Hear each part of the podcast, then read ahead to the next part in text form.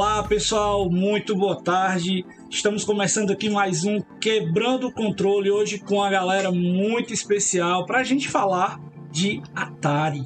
Hoje nós vamos estar falando de um console que foi bastante diferenciado na história e tem muito. Na verdade, nós vamos falar da empresa Atari hoje, porque no programa que nós já fizemos, nós falamos do Atari no Brasil. E estávamos com esses dois que estão aqui, ó. Hum Kadari e a Claudinha. E hoje a gente tá aí também com um convidado também especial que veio falar pra gente, representando essa garotada nova que gosta de videogame antigo.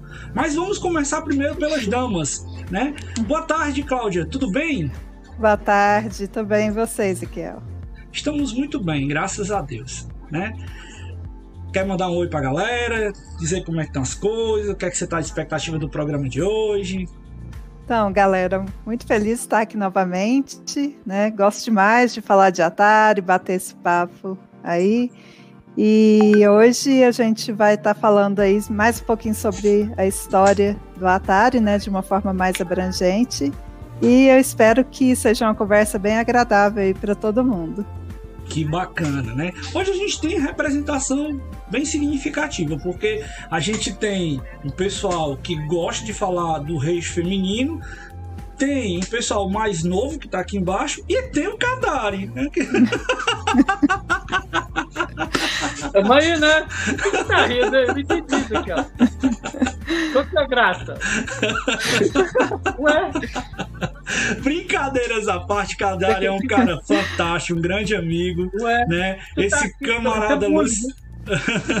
Luciano é. Kadari, que para mim é uma das grandes referências né, que a gente tem no cenário brasileiro no que diz respeito à Atari e que para mim é uma grande honra tê-lo aqui, ter a Claudinha e também a gente vai dar espaço hoje, né, para o nosso amigo Henrique. Mas antes de passar para o Henrique, cada o seu boa tarde aí para a galera, por favor. Thaís Atariano de plantão.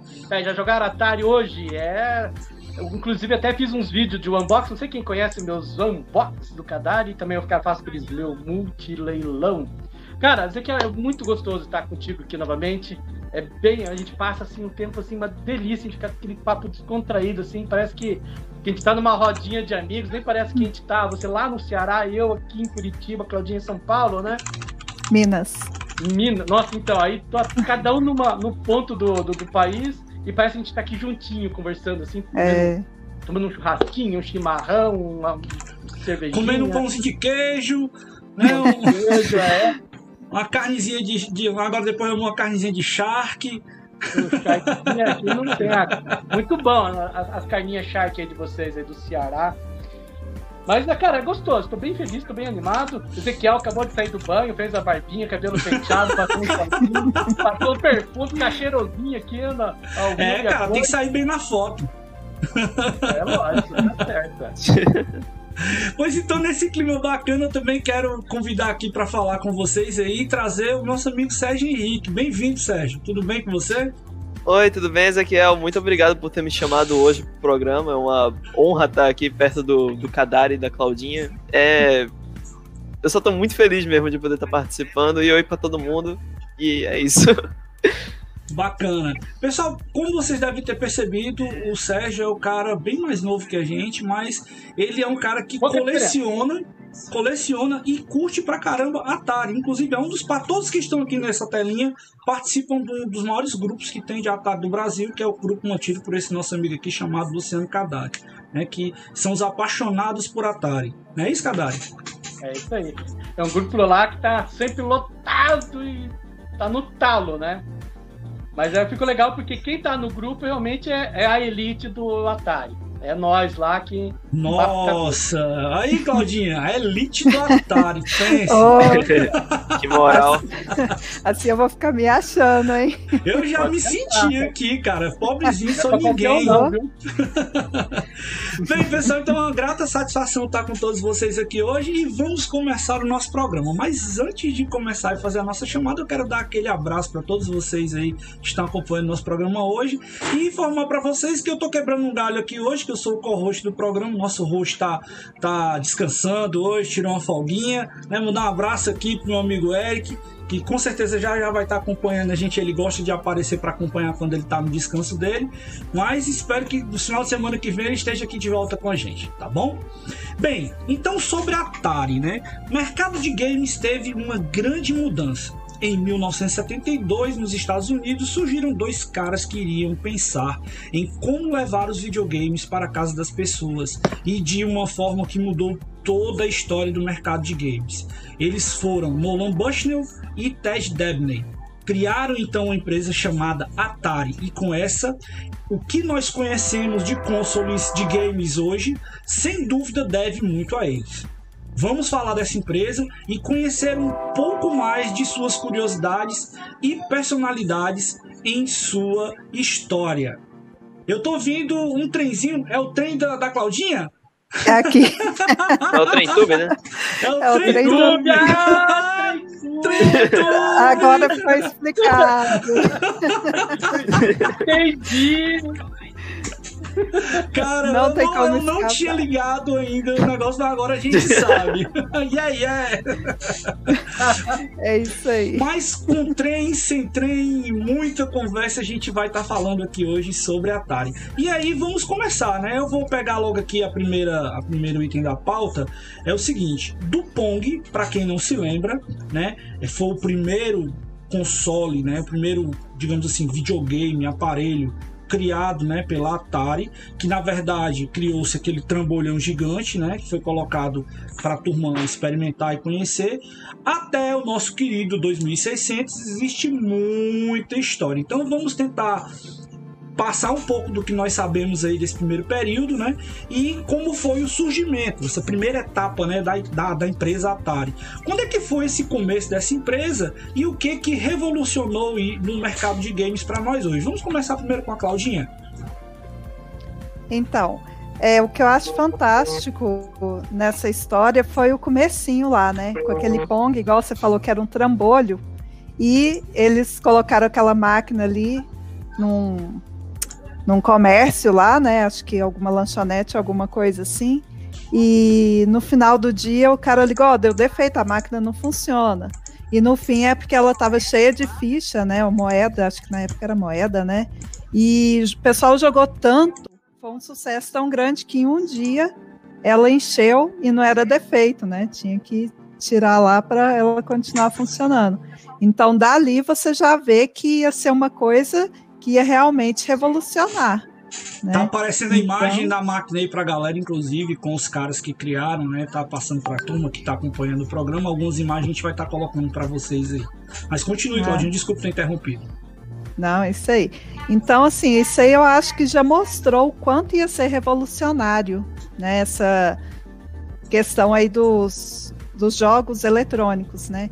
Foi um iníciozinho ali com algo muito simples que já chamou a atenção de tudo. E o passo seguinte é, foi levar para casa, mas acho que o pessoal ainda pode ter um pouquinho a falar disso aí, o Cadário, o Sérgio, né? Então depois a gente passa para essa parte aí. Muito bacana. É muito legal, muito divertido. Tem uma, uma, uma série de coisas que a gente pode lembrar aí do começo da Atari, né? Porque o Nolan, ele inclusive teve aquele documentário recente que passou, que é o GDLK, que ele falou nesse documentário que no primeiro momento em que eles foram se colocar lá no Vale do Silício, porque não era aquela coisa toda como a gente conhece o Vale do Silício hoje, estava começando as empresas aparecerem, surgirem lá, né? E teve muita coisa que eles tiveram de adversidades, né, para poder ah, colocar, digamos, a visão do que era a empresa e a grande surpresa que eles tiveram com essa máquina de Pong no começo da empresa, que alavancou tudo que eles imaginavam e que fez com que se criasse esse gigante que a gente acompanha da história do Atari até hoje. Não é isso, meu amigo Cadalho? Você quer dar continuidade aí, um pouquinho da história? Olha, na verdade, eu não sou muito bom pra contar essas histórias, não. Claudinha, não é, não é à toa que a Claudinha tá aqui, porque ela é nossa enciclopédia, né? Eu sou mais de falar as coisas que acontecem agora, assim. Então eu acho que eu vou deixar ela comentar, porque ela tem mais, tipo, professora, assim, sabe? Que sabe, conta a história de uma forma agradável, né? Perfeito. Então vamos ver se o nosso amigo Sérgio Henrique, se, apesar de ser o mais novinho aí, será que ele conhece alguma coisa? Ele lembra alguma coisa aí do começo da história dessa empresa chamada Atari? Então, eu não sei muito não, eu realmente não sei muita coisa, o que é uma pena, eu tô aprendendo muito aqui agora com vocês. Uhum. E eu tô aqui pra falar mais sobre a galera mais nova, né? Eu não, eu não sei muito bem, não. Para quem não está acostumado, né? Porque nós sempre, sempre temos aqui o costume de estar passando, né?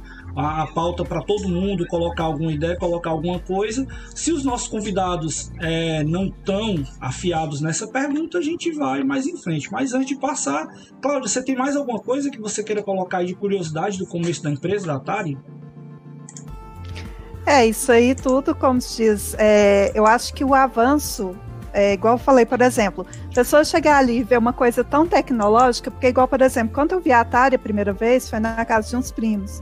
Então aquilo pra época era uma coisa muito assim, quando eu vi eu fiquei, gente, mas que negócio absurdo, né, assim, quanta tecnologia. Então eu fico imaginando lá na década de 70, com o Pong, que eu não vivi essa época, né, mas eu fico imaginando as pessoas entrando ali, vendo aquilo, devia ser sensacional demais. Né? Então, por isso aí o sucesso que alavancou tão rápido. É, a, primeira instância, quando você vê a primeira vez, que eu acho que quando é, é, algum videogame de TV que eu vi foi justamente um Pong, que é o, o, o telejogo, né? Isso, foi o primeiro Então, também é, que eu é vi. o nosso Pong Sim. da Ford Filco, né? Que eu tenho um, dois ali. Que olha que eu vi, mas como isso na televisão? Como é que pode, né? E aí era um vizinho meu, um vizinho lá, que o cara era muito do mal. Então ele, ele deixava os amigos dele assistir ele jogar, mas não deixava a gente jogar. Pensa numa tortura, pensa numa agonia, né? Você acha o jogo e a gente não só ficar olhando, né?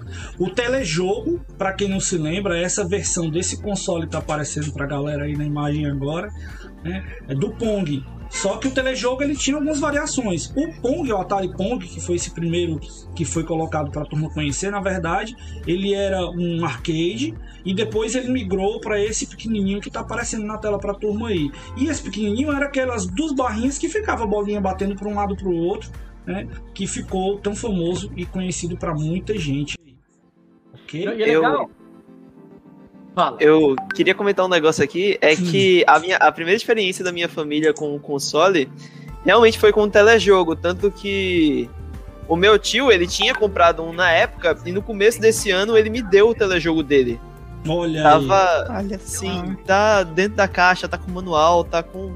Tá tudo, tá novo, Ou basicamente. então Ele você deu uma sorte danada, que é difícil, ó. Se tem uma coisa que é difícil de a gente achar aqui no Hum. Brasil, né? Porque o telejogo foi o primeiro console brasileiro, pra quem não Sim. se lembra, né?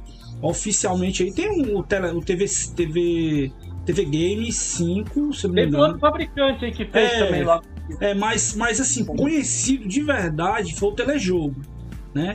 Então, para você ter um, um- um videogame desse, né, um console desse, na sua, na sua coleção já e começar de pé direito com ele completão, cara, você é um felizardo, porque é difícil você achar itens no Brasil em bom estado.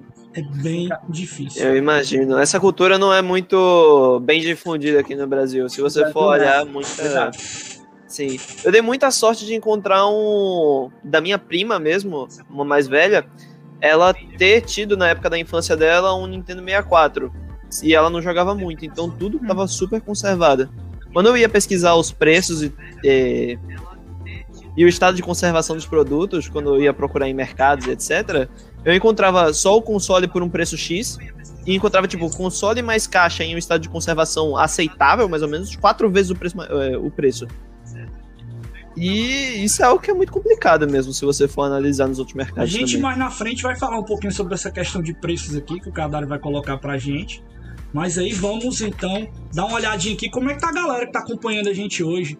Aproveitar e mandar um abraço aqui pro meu amigo Guto que tá acompanhando a gente, Arnaldo que tá aí conosco, né? E o meu amigo Gus que sempre tá de olho acompanhando a gente aí. Mandar um abraço para todos vocês que estão vendo o nosso programa. Espero que vocês estejam gostando e é isso aí, Arnaldo, domingo. Vamos então para o nosso segundo item né, da nossa pauta. E agora a gente vai falar sobre um cara que com certeza foi um grande diferencial na história dessa empresa. Para quem não conheceu, eu tive né, a grata satisfação de conhecê-lo né, e ver esse cara e conversar com ele, ter oportunidade de de de estar ali naquele momento né, e de ver um pouco do brilhantismo que esse cara tem que nada mais nada menos vamos falar agora de Nolan Bushnell. Nolan Bushnell foi um dos criadores, mas não tenho dúvida que com certeza foi uma personalidade muito grande, é uma personalidade ainda muito grande na história dos games e também dessa empresa que nós estamos conversando hoje. Agora, o que será que ele fez de diferente e que levou essa empresa a ser, digamos, uma das primeiras grandes empresas emergentes do Vale do Silício. Quem quer começar? Claudinha! Gente, vocês não estão fazendo dever de casa, vai ficar de castigo, hein? Oh. então, mas ele, é, eu acho que a grande sacada dele já no início já foi uma grande sacada. Só que eu acho que, é, eu acho que o, o fliperama, né, gente, o primeiro Pong aí nesse formato fliperama, ele tinha um grande pro problema que era as crianças, os jovens ter que sair de casa para jogar. E isso não era bem visto pelas mães, né? O fliperama ele trouxe essa história aí até os finalmente dele, dele ser muito marginalizado. E aí eu acho que a grande sacada foi o quê? Levar os jogos para casa, né, das pessoas. Então essa é, passagem aí dele conseguir fazer o console, já o Pong, lá desde o Pong mesmo, né? E levar para casa das pessoas, às vezes até tranquilizar as mães de pensar que a criança vai ficar mais em casa, né, ali para jogar. Eu acho que foi a grande sacada dele mesmo. E aí, a partir daí, a Atari deu aquela decolada. Muito legal. Para lançar o console, ela precisou fazer uma parceria, teve que vender a alma para Warner Brothers, né? Porque ela não teria Sim. dinheiro para fazer o lançamento em 77, né?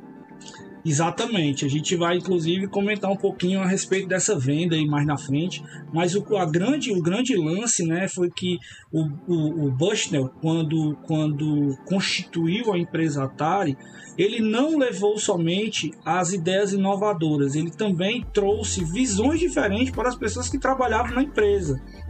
Uhum. Existem histórias né, que a turma fala que quando a Atari estava sendo constitu constituída, estava sendo montada, é, as pessoas iam trabalhar à vontade, elas gostavam de ir trabalhar uhum. na empresa, elas tinham grande satisfação de estar lá.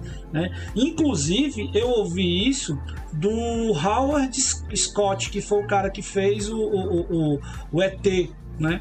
O jogo ET, ele comentou numa entrevista que nós fizemos com ele, ele disse que todo mundo gostava de verdade de trabalhar quando a empresa estava nos, seus primórdios, né?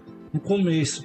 E pouco depois, né, ela veio a ter esse momento aí, né, que ela precisou alavancar para poder chegar a crescer um pouco mais. E aí sim, né, veio a, a, a questão da, da, da venda da empresa.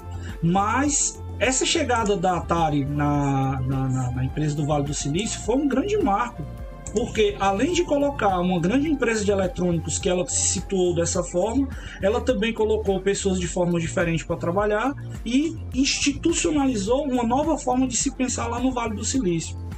E essa questão que a Cláudia colocou muito bem foi o grande diferencial, foi a grande sacada de tirar o entretenimento que a turma tinha que ter fora de casa e dar segurança para as pessoas dentro dos seus lares, com consoles mais portáteis e caseiros. Não é isso? Quer falar alguma coisa, Sérgio? Você tem uma coisa aí que. Hã? É, é tipo, para complementar essa fala de que as pessoas gostavam de trabalhar na Atari durante o, a era de ouro dela, é, tem um documentário que, se não me engano, foi feito pela Microsoft, que o nome é Game Over.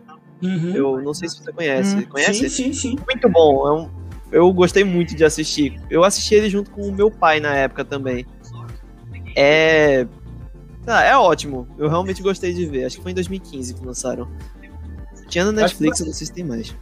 Acho que várias empresas de tecnologia, no... ela tinha essa ideia de cada um faz o que quiser, chega no horário, vai de patinete, um roupa, acho que tanto na Apple, na, na Microsoft, eles tinham um pouco dessa cultura, né, de, de você ame trabalhar com a gente e faça como você quiser, né? alguma coisa dessa forma. Sim. Mas ela foi uma das primeiras, né? E, cara, tem muitas histórias. Se vocês forem ver, tem um documentário da, da Guerra dos Consoles que fala também um pouco do, dos primórdios, né? Mas é, fala muito mais ainda, é evidenciado no GDLK, com a, a própria fala do, do Nolan Bushnell, que lá, cara, a galera ficava à vontade de verdade, namorava na empresa, fazia um monte de onda lá que era uma empresa totalmente diferente de tudo aquilo que você estava acostumado a ver com as empresas tradicionais da época. E isso a gente está falando de algo da década de. comecinho da década de 70. Meio assim, né?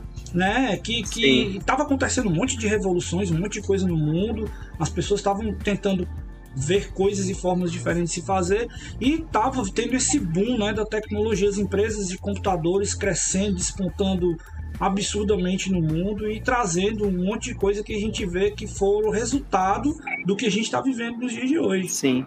Né? Então, eu não tenho dúvida de que o pensamento dele, inclusive na, na entrevista que nós fizemos, que está disponível no canal para você que está assistindo agora e você que vai assistir depois a edição editada, né? Você pode ver lá a entrevista do Nolan Bushnell. Ele falava que falava para gente que é, muito do que se fazia era da vontade das pessoas. Então ele escutava bastante as pessoas. A Atari era uma representação de verdade das pessoas que faziam parte dela. Então, por isso que a turma não gostava tanto de estar lá, por isso que a turma gostava tanto né, de, de presenciar e de vivenciar tudo que se estava vendo naquela empresa naquela época. Mais alguma coisa aí vocês querem colocar, pessoal, sobre esse. É, eu queria colocar que hoje em dia mesmo, se você for olhar a maioria das empresas de tecnologia, essa escolha, mais ou menos, de gerenciamento de você faz o que quiser, ame trabalhar aqui, é, ecoa até hoje mesmo, se você for olhar Microsoft, Google, Steam, é, Sony, CD Projekt Red antigamente, né? Porque depois que lançou Cyberpunk 2077 deu uma pegada na situação. Foi um negócio meio sério. Eu comprei o jogo, me arrependo profundamente. Mas. eu, eu pior é... que não, cara. Eu, eu joguei o jogo mais leve, né? Mas é, é, é, realmente é inaceitável. Muitas coisas que aconteceram Sim. lá. É porque eu comprei pro PlayStation 4. Aham. Uhum. Aí foi uma experiência bem decepcionante. Mas, assim, esse estilo de vida foi que foi, tipo, introduzido pela Atari, ecoou até hoje. Foi uma empresa super importante nessa formação. Bem bacana. Cláudia, Kadari, alguma é, coisa não, mais? Dessa parte, acho que é isso mesmo, né? Beleza, Bem vamos colocado. aqui em frente. Então, tem exatamente essa vivência do que nós vimos da empresa, né? E, inclusive, como a gente já mencionou empresas atuais, não tinha como a gente deixar de falar de uma personalidade também muito grande que passou pelos corredores da Atari. Quem pode me dizer aí que, que foi né, o, o, funcionário de número 40 e como é que esse cara atuou lá dentro e quais influências que ele trouxe, tanto para a Atari como o mercado de, de é, itens tecnológicos das empresas de tecnologia que nós temos hoje em dia? Quem foi esse cara, o personagem, né, o funcionário número 40? Eu vou te confessar que eu só descobri, igual o Sérgio falou assim, que ele está aprendendo, né? Então, assim, eu acho que a gente está sempre aprendendo, sempre tem uma coisa nova. E eu fui descobrir isso agora, lendo a, quando você mandou a pauta, né? A hora que eu vi funcionário 40, quem que é esse? Aí eu fui lá no Google, digitei, aí que eu descobri. Então, a parte da história que eu não sabia, né? E estou aprendendo agora, então. Então, isso ainda também a gente é uma coisa, né? A história da Atari pode ter certeza que é uma caixinha de surpresa. Por mais que a gente estude, veja documentários, leia sobre, sempre vai surgir uma coisinha nova aí. E aí, Kadari, quem é que você acha que é esse camarada aí, o funcionário número 40? Claudinha, tudo bem com você? Como fica as coisas?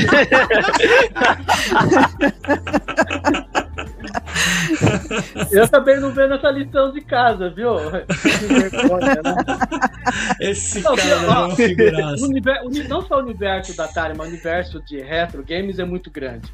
Aí é. é eu não posso é, dizer assim, ah, a gente sabe de tudo. Não, não com como. certeza. Com como, certeza. É, como a Claudinha é. viu agora, e eu não tive a, a capacidade de ir lá e googar e ver o tal do funcionário 40, né? Aí eu, uhum. porque a gente é tão preguiçosinho, eu falei, não, a Cláudia fala tão bem, ela vai dizer que é. Eu acho que o, o, Sérgio pegou um pouco da história desse cara e talvez ele saiba ah, quem é. Vai, vai, vai, humilha. Eu não faço a menor ideia. Ah, então vai você mesmo, Claudinha. Manda ver aí. Quem era o cara? Lança. Mas aqui é, da, da próxima vez você chama só eu. Tá certo, não é, de são casa, muito não. folgados Não, hoje. Dessa, então. Tá, da câmera. Tchau. Não, tô brincando. Todo mundo tem algo a acrescentar, sim. Na verdade, É, o que vai falar. Sou eu não, deixa a Claudinha. Não, depois eu, a gente eu pesquisei, pesquisei o negócio, eu falo, vocês complementam. É o Steve Jobs. Ah, Ah, somente É, apenas, né? Somente Steve Legal. Jobs. Ah, verdade. Ó, Isso eu sabia, não sabia que uma ele era pessoinha 40, desconhecida. Mas sabia que ele fez o blackout lá. Exatamente, ele participou, né? Aí então da- agora da- o Kadari complementa. E aí, Kadari, fala um pouco desse jogo aí pra gente. É, na verdade ele desenhou a ideia do blackout, né? Inclusive. Inclusive até uma. é, é, um blackout é uma, é uma memória ruim pra mim, acredita? Porque quando eu tive Atari, lá em, em 84, meu pai. É, aquela outra história do Atari comigo eu tive, não vou contar de novo, né? Mas o Blackout em si foi o único jogo importado que meu pai comprou, porque a gente morava perto do Paraguai, e aí ele chegou com a caixinha do Blackout. E eu seco, espetei lá no meu Polybox e não funcionava, cara. Nossa, Era de pedal. Nossa, não funcionava. Aí no futuro, anos depois, eu fiquei assim, puta, aquilo precisa de pedal. A gente nem olhou direito na caixinha Né? que era necessário de pedal, mas aquele troço não, não mexia. Então, Steve Jobs basicamente criou o Arkanoid. É, o Arcano, é, o- o- os primórdios do Arcanoid. Na verdade, é um Pong Uhum. melhorado, né? Que aí ele fica embaixo e vai destruindo em cima. Então, esse conceito realmente, que depois a gente conhece mais como Arcanoid. Mas o, o Blackout, o Super Blackout, ele tem uma dinâmica assim, uma bem inteligente. Então, realmente, é, o Steve Jobs foi o cara que fez esse programa. ele, ele, ele atuou tanto na questão do desenvolvimento de jogos, como também ele apitou lá, quando, quando descobriram né, o, o real talento dele, é, em várias áreas da empresa. O, o próprio Nolan disse que ele era uma pessoa diferenciada, mas ele era de um temperamento muito difícil de lidar.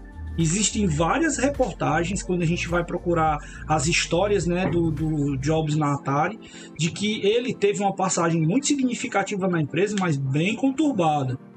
Não É só lá, né? dele, né? É, não só lá, mas ele era uma pessoa de um temperamento muito difícil, mas uma pessoa extremamente genial na concepção de suas ideias, na visão do que ele fazia, né? E na, na- na- na- nas suas características, né? De como ele gostava de estar trazendo novidades e estar colocando coisas. Inclusive, algumas pessoas também não sabem, mas o grande parceiro do Jobs, né? Que, que ajudou, inclusive, a criação do primeiro Apple, né, o que, que pouca gente não sabe, também foi chamado para ajudar em algumas coisas dentro da própria Atari. né? Então, O Wozniak. o Wozniak, Steve Wozniak, ele, alguns projetos que foram iniciais dentro da Atari, questão de, de porque o Woz, ele era um gênio da eletrônica. Ele era não, ele é um gênio até hoje, né, tá vivo, é um gênio da eletrônica. E o cara, ele, quando o Jobs era muito amigo dele, da, da faculdade e tudo mais, ele tinha alguma dúvida, alguma coisa que ele queria saber de relação à arquitetura, né, de eletrônica, alguma coisa, ele corria para falar com o Oz. E algumas coisas de que foram concebidas pelo, pelo Jobs na Atari, teve alguma coisinha ali que eles confabularam, mas cara, foi uma passagem assim tão, tão meteórica que pouco depois, alguns dois, três anos, eles constituíram né, o que nós conhecemos hoje aí pela famosa Apple. Não é isso? Tem mais alguma coisa aí, Claudinha? É, não, aí o Kadari já falou, né, a, a questão aí do jogo, né, da criação, você já falou da passagem dele, né, então acho que é isso aí. Bacana. Vamos dar uma olhadinha aqui, porque parece que tem pergunta da galera para vocês. Já que a gente já tá avançando um pouco aqui na história, né? A gente tem aí na nossa pauta para falar um pouco sobre os consoles e um pouco né, do, do, do que foi. Eu vou antecipar essa pergunta que está na nossa pauta aqui, mas a gente depois volta um pouquinho no tempo para poder falar das, da venda né, da Atari para a Warner. Mas agora vamos responder a pergunta do nosso amigo Gustavo do Gus, que ele, ele queria saber de vocês aí, o que é que vocês acham do queridinho do VCS. Vá lá, Kadari, essa é contigo agora, pelo amor de Deus. Uma, uma pequena decepção também, né? Porque eu comprei na, no, é, no, no Walmart, não, no. É Walmart lá nos Estados Unidos, né? Aí eu- e aí eu coloquei o endereço da minha sobrinha em Nova York, né? E aí, de repente, cancelaram minha compra. Eu acho que talvez eles não iam ter previsão de Uhum. estoque, o que foi. Deixa eu, só, também- deixa eu só tirar uma dúvida aqui. Pedir pro Gustavo, né? Pra ele, pro Gus, pra ele falar aí se ele tá querendo saber do novo ou do velho. Porque Ah, VCS. é. Eu acho né? que- o Video novo, Computer né? System. Aham. É o que eu imagino. É, Mas o novo lá. eu achei bem paia. Cara, eu não vou queria falar pai. nada porque eu não vi, cara. Eu tô na mó. Eu, eu não, eu não vi. pra ver, eu sim. era pra ter um agora na minha mão, né? Se bem que eu, eu não sou de abrir caixa, né? Lá. eu- É. pois é. Não, cara, mas esse tem que abrir, cara. Esse não dá pra. Então, Sempre. o- eu vejo ele assim. Ele é legal, eu teria, de boa. É, na pior hipótese, é um PC retrô, né? Exato. Na, na pior hipótese, você usa como um PC. Ele é uma máquina bonita, uma máquina bacana, nostálgica. Né? E, e ele ia competir com o novo Intellivision, o, o Amico, né? O Amico também, só que tá mais enrolado do que o próprio Atari. Mas Pois é. enfim, eu, eu teria, eu acho legal e quem puder ter oportunidade de comprar, compre. Que é, eu, em algum momento eu vou comprar, talvez compre a mais aí pra poder vender pra galera aí, algum outro. Mas é bacana. Não, na pior, eu falei, na pior hipótese é um PC bem maneiro. Sim. Muito bom, muito bom. E continuando exatamente nessa história, né? Vamos voltar no tempo agora. Depois a gente, quando for falar da atualidade, a gente pode comentar um pouquinho mais sobre esse último console aí dessa nova Atari, né? Que a gente pode conversar um pouco sobre isso. É, vamos voltar aí, vamos para 1976. 1976 aí, exatamente um ano antes do lançamento do queridinho Atari 2600, né?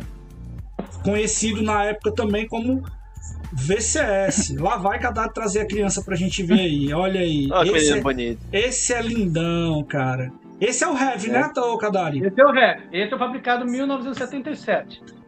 Esse aí Ele, é é, ele difere aqui, ó, esse canto aqui redondo, grosso, ó. É, ele é seis botões. O pessoal fala, ah, é o de madeira, né? Não é, não é. Madeira tem mil e uma, né? Que é uma ilusão de madeira. Ele já e é- tem e ele o é um, selo é Warner. grosso aqui, né? Ele já tem o selo Warner também, né? Ou não? Como? Ele já tem o selo Warner? Ele já Warner? foi... Não, lá embaixo, é. É, não. Não, né? Caramba. não. Não é o Warner, não tem Warner aqui, não. Pois é, na caixa desse cara, né? Eu acho que é na caixa só que aparece o símbolozinho daquele Wzinho da Warner antigo. Entendeu? Inclusive, esse aqui é um raro fabricado em Taiwan, não é fabricado nos Estados Unidos. O Sunnyvale. Não, cara, Sunnyvale tá ali, ó. Também, mas tá made in Taiwan. Ih, caramba, esse aí é dificilzinho de achar mesmo, viu? É. Esse aí é Só um pouco dificilzão de difícil. achar. O, o número dele é 3.800. Fabricação. É.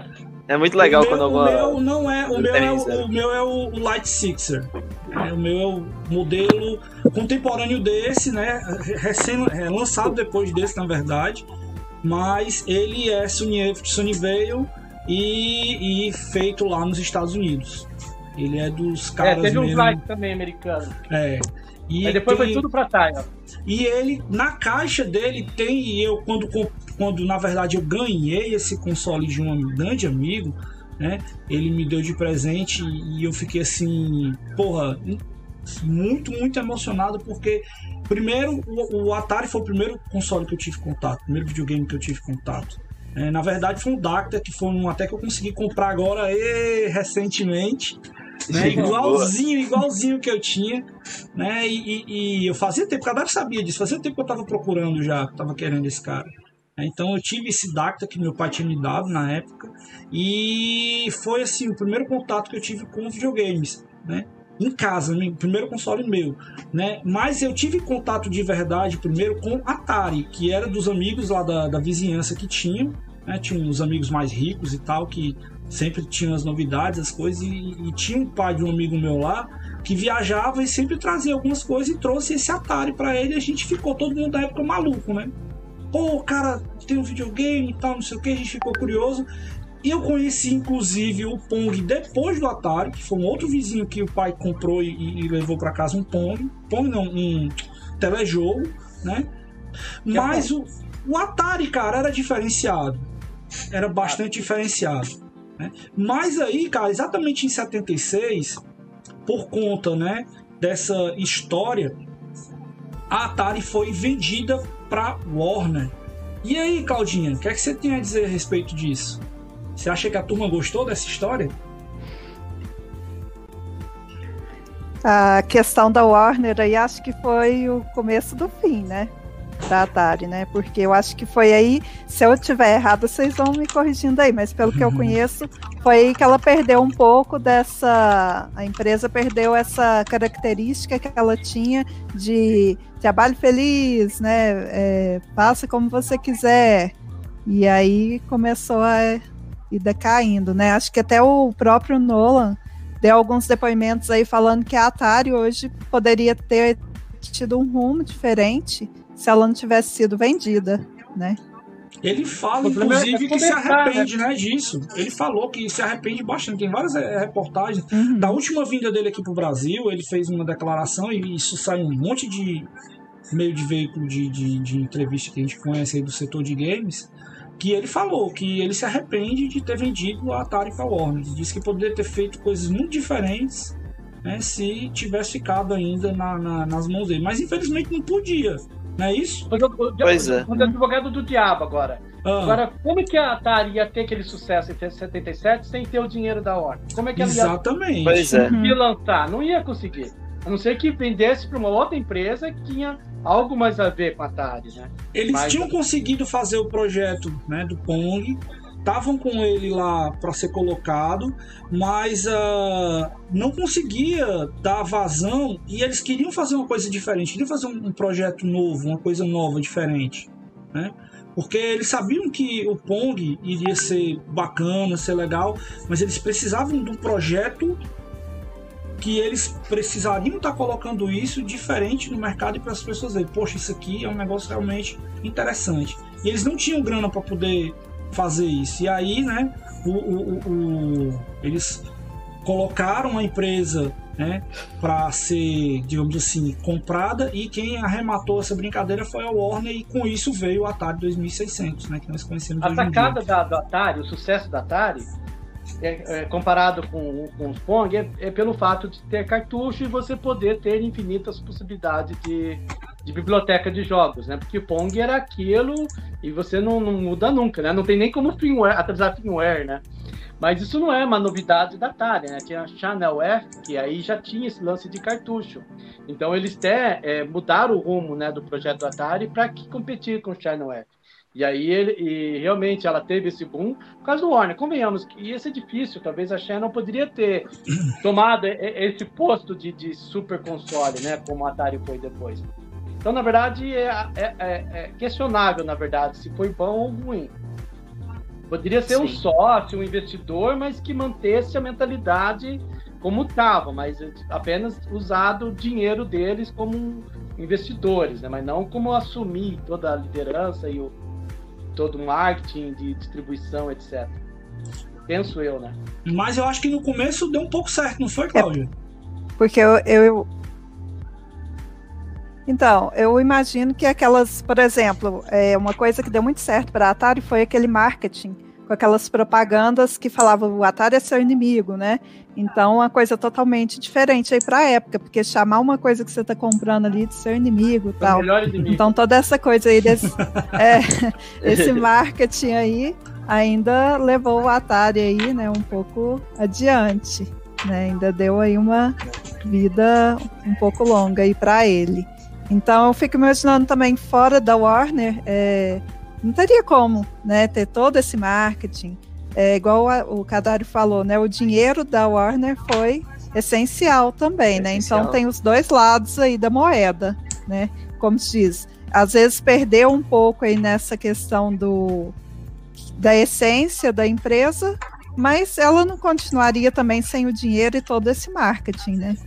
Se bem que ela tinha uma parceria muito grande com a Sears, né? Ela já era parceira da Sears, ela já fazia Pong para Sears antes da Warner. Então, de ela, ela vendia, poderia... na verdade, né, para quem não sabe, a Sears foi uma grande, grande, grande empresa de. de... Era um supermercado? Né, tipo um, um, um esses Walmart, uma loja de departamento que existia lá nos Estados Unidos. E que eles vendiam o Atari exclusivamente, o Pong, no caso, tem a versão do Pong Sears. Eu tenho ele aqui em cima. É, exclusivamente né, nas Eu suas lojas. É, então, porque ele já tinha essa parceria, poderia de repente ter usado essa parceria, né? E eles ter toda a, a rédea do, do controle da coisa, mas sei lá, né? Nunca se sabe o que exatamente foi os motivos, mas claro, o motivo principal foi o dinheiro e investimento. Mas de qualquer forma, foi em 77 foi um boom gigantesco, né? Foi uma revolução da indústria de games, né? E superou a Channel F e matou na casca, né? Aí logo depois, em seguida, é que surgiu as concorrências, né? O, o, o, Odyssey 1, né? O Odyssey 1 ele também não, era, era cartucho também, né? Era. Uhum. Era, era alguns cartuchinhos bem pequenininhos. É. E aí depois surgiu o Intellivision. Bom, tu é fala outra do história. Magnavox Odyssey, você tá falando? Do, do- É, o primeiro Isso, console. Odyssey 1, é porque no Brasil. É, não, é na dois, verdade era tipo Sim. um chip de comando. Você colocava. Era-. É, não era, não era cartucho. A gente não pode chamar de cartucho porque o cartucho ele necessita ter uma ROM. Ele precisa ROM. ter uma memória. Então aquilo ali não tinha memória. Era tipo uma placa que você colocava e aquela placa ela fazia alterações na forma do comportamento do jogo. Então, É que na era- verdade é, é- é tipo uma chavinha fake. é, né? O exatamente. já tava no console. Não E dá pra aquilo chamar aquilo de cartucho. Não dá pra chamar É, aquilo de cartucho. habilitava o que já tinha no próprio console. Exatamente. Tanto que era tipo jogo 1, jogo 2, jogo 3. É. Era. eu- é uma vontade minha ter um desse em casa depois. Quando tiver mais velho. Só para vocês terem uma ideia aqui, ó, o valor que a empresa foi colocada foi na base de 28 a 32 milhões de dólares na época. Especulação que a turma faz, né? E, como eu tinha dito aqui, o Nolan se arrepende profundamente de ter feito isso, né? Tem mais alguma curiosidade aí bacana desse esse fato aí, Claudinha? Eu sei que você fez o dever de casa. Ah, dessa parte aí é o que eu sei, é isso mesmo. Agora, muita coisa que aconteceu. Posso né? fazer uma pergunta? Pois não. É, é, tipo, eu não tenho muita certeza, mas a Atari foi vendida novamente lá pra meados dos anos 80, né? É, foi pra Infogames, É, foi, Foi, pra, pra Hasbro, foi. né? Não sei. foi bastante nome, bastante gente. Passou para Sim, acho que na verdade esse, essa marca Atari ela passou pela mão de muita gente. Como o Exato. Kadai tá falando aí. Eu acho que começou a, a perder o rumo quando começou esse, esse jogo de cadeira. Por exemplo, com o Megatron. 7800, o Lynx, o Jaguar também. Uhum. Então, ó, na, na história, né, de como ah, foi essa virada, né, da empresa, é, esse investimento resultou do Atari VCS que foi depois colocado com o nome de 2600. Ele foi rebatizado popularmente de Atari 2600 para turma, né, tá adquirindo e, e- e vendo isso. Só que o que aconteceu, né, ah, mesmo a gente, como o Kadari falou, tendo tido a origem né, do Magnavox Odyssey com os consoles domésticos, a diferença desse cara era realmente o, as cores que ele trazia, os cartuchos que ele trazia, o som que era diferenciado, né? E aí ah, essa mudança que teve na compra pela Warner mudou muito, como a Cláudia falou, da alma da empresa. Então, ah, as cobranças ficaram extremamente absurdas e muitos dos engenheiros que trabalhavam na empresa começaram a se incomodar com isso e começaram a sentir né, que estava ficando muito, muito difícil de manter lá e o comportamento das pessoas que já estava enraizado né, da época que o Nolan estava lá com a turma, não sei o que, e isso foi gerando uma série de atritos. Só que aí isso começou a piorar quando o Debney, que foi um dos cofundadores da empresa, pediu para sair. E aí a Warner depois né, disse o seguinte: olha, ele foi demitido, mas na verdade ele pediu porque não estava aguentando mais estar trabalhando naquele clima que estava rolando lá e estava acontecendo. Né? E ah, em seguida, Bushnell também saiu e foi cuidar do negócio de restaurantes. Pois é, que diferença, né? E aí, É, cara, a empresa então. realmente ficou nas mãos dos caras lá e eles deram o rumo que deram, né? E teve uma série de mudanças que a gente vai estar comentando aqui mais alguma coisa. Diga lá, Kadai. É, foi até o, o pessoal, né? Os, os- os grandes programadores, né? Da, da Atari e eles se sentiam muito ofendidos que eles não poderiam, eles simplesmente não existiam, né? Eles faziam aqueles jogos incríveis e não aparecia o nome deles, né? E, e aí, aí é onde surgiu o Activision. Então eles saíram. Eu sou ruim de nome, tá? O Ocean foi o primeiro cara da debandada para ser um dos primeiros da Activision. Aí montaram Activision, aí na Activision aí colocaram, ó, então é feito pela, por fulano, feito por fulano, né? Isso, no cartucho. Carol, né, que fez o River Race, que é a plaquinha que ela ganhou lá de um milhão de vendas, né? E aí Esse realmente. troféuzinho aí tem história. Né? Deu tanta coisinha legal no grupo. então. E, e, e, também eu acredito que também a falta de reconhecimento né, desses programadores, desses criadores de jogos, de, de ficar não custa né, botar o nome do cara ali, né? Que antigamente era um, dois no máximo que fazia um jogo. Hoje precisa de um exército cinematográfico para você fazer um jogo, né? Com certeza. Milhares. Hoje é bem maior a produção de um jogo. Você vai constituir é, simples. Um, um ser só, né? E eu acho que isso também somou, né, com a, com a decadência do Atari em si. Você quer comentar alguma coisa, Sérgio? Você tava. É? Ah, não, é tipo, quando vocês começaram a falar sobre você dar o reconhecimento para uma empresa, eu lembrei agora de que isso tudo, se eu não me engano, começou com a Electronic Arts fazendo alguns jogos para o Atari, colocando a sua, a sua marca lá. E eu, se eu não me engano, a galera, a, o pessoal mesmo que mandava lá por cima da Atari ficou um pouco incomodado quando eles começaram a fazer isso. Tem boa parte da história que fala isso. Eu também não tô lembrado, não, mas eu vou dar uma olhada aqui no oráculo Daqui a pouco a gente pode ver se teve essa.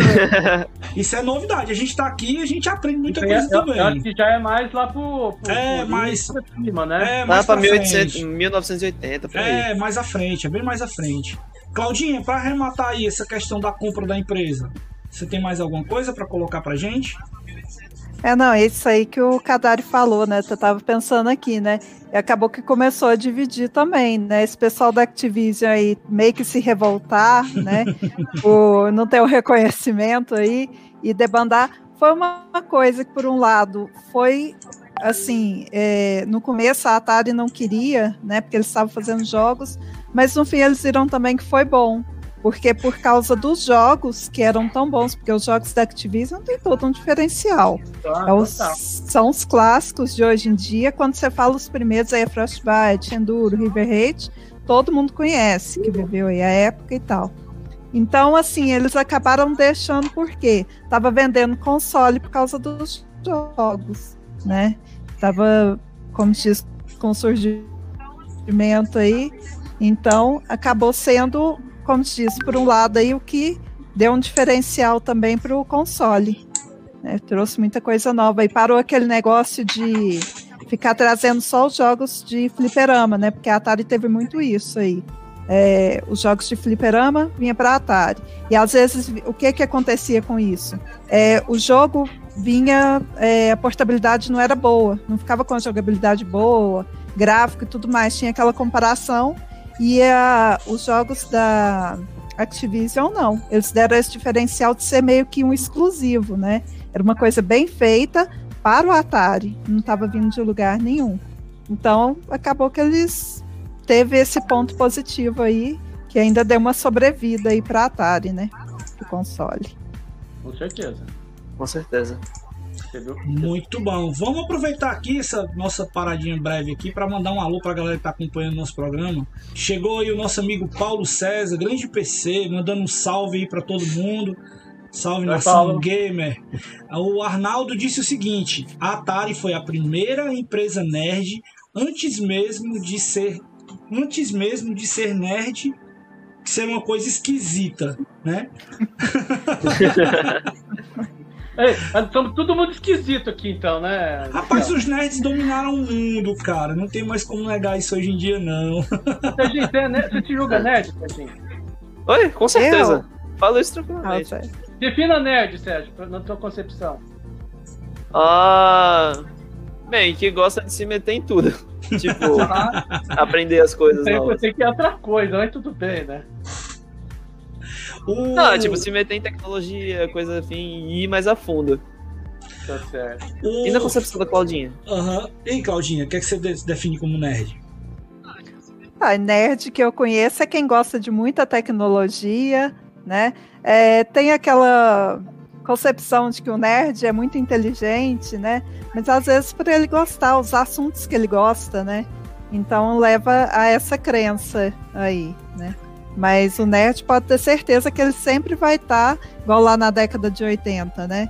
O nerd era aquele que gostava de videogame, né? É ciências, computador, coisas científicas, computador. Camisa xadrez com, com caneta pendurada. Caneta. né? dos filmes dos anos 80, né? É. É, o cara que, que, que, era. A vingança dos nerds. Bullying e tudo mais, né? É, Hoje em dia tem uma galerinha meio esquisita aí se metendo no meio dos nerds, né? Falando xingando todo mundo na internet, falando mal de alguma outra empresa de videogame que não é a dele. Mas acho que a ideia original é melhor. Essa galera aí do, dos istas, né? Eu, eu gosto de chamar assim. Eu, eu é. sinceramente, é. eu não vejo graça nenhuma nesse tipo de coisa. A gente tem que gostar de alguma coisa, mas pô, você gosta de uma coisa mais do que outra, o problema não é Sim. o fato de você gostar ou deixar de gostar, não. O lance é você. O pessoal ficar achando briga na internet. É, você ficar querendo armar, armar coisa que, ah, porque eu gosto de console A, porque eu gosto de console B. Não, vai jogar videogame, todo mundo se diverte, é muito mais legal pra todo mundo, muito mais divertido. Aproveitando pois que é. a gente tá aqui falando com a galera, né? O Cauã de Souza mandou uma pergunta aqui. O Cauã! É, ele tá querendo saber se esse Atari que a gente tava falando aí é o que tem a caixa com peça de xadrez, o, o, Atari VCS, né? O 2600 é o, o primeirão. É o que tem a, a, caixa com peça de xadrez? É esse, Kadari? Então, é que o primeiro teve é, é, essa variação aí da, da, do jogo de xadrez, que depois colocaram essa caixa, quem tem, ele é mega rara, mas eu acho que não, não, era, não foi nesse momento que mudou para 2600, não, não necessariamente. Né, Claudinha?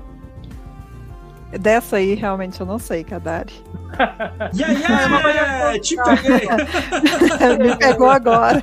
É uma variação de caixa, mas não, é, não, é, não muda o nome do, do console nesse momento, não. Também mandar um abraço aqui pro nosso amigo Carlos Augusto, tá acompanhando a gente. Seja muito bem-vindo, Carlos. Andrews Opa. Silva Capelão também participou aqui e disse que a Oi, turma André. gostava de pegar um cigarrinho do capiroto lá na. na...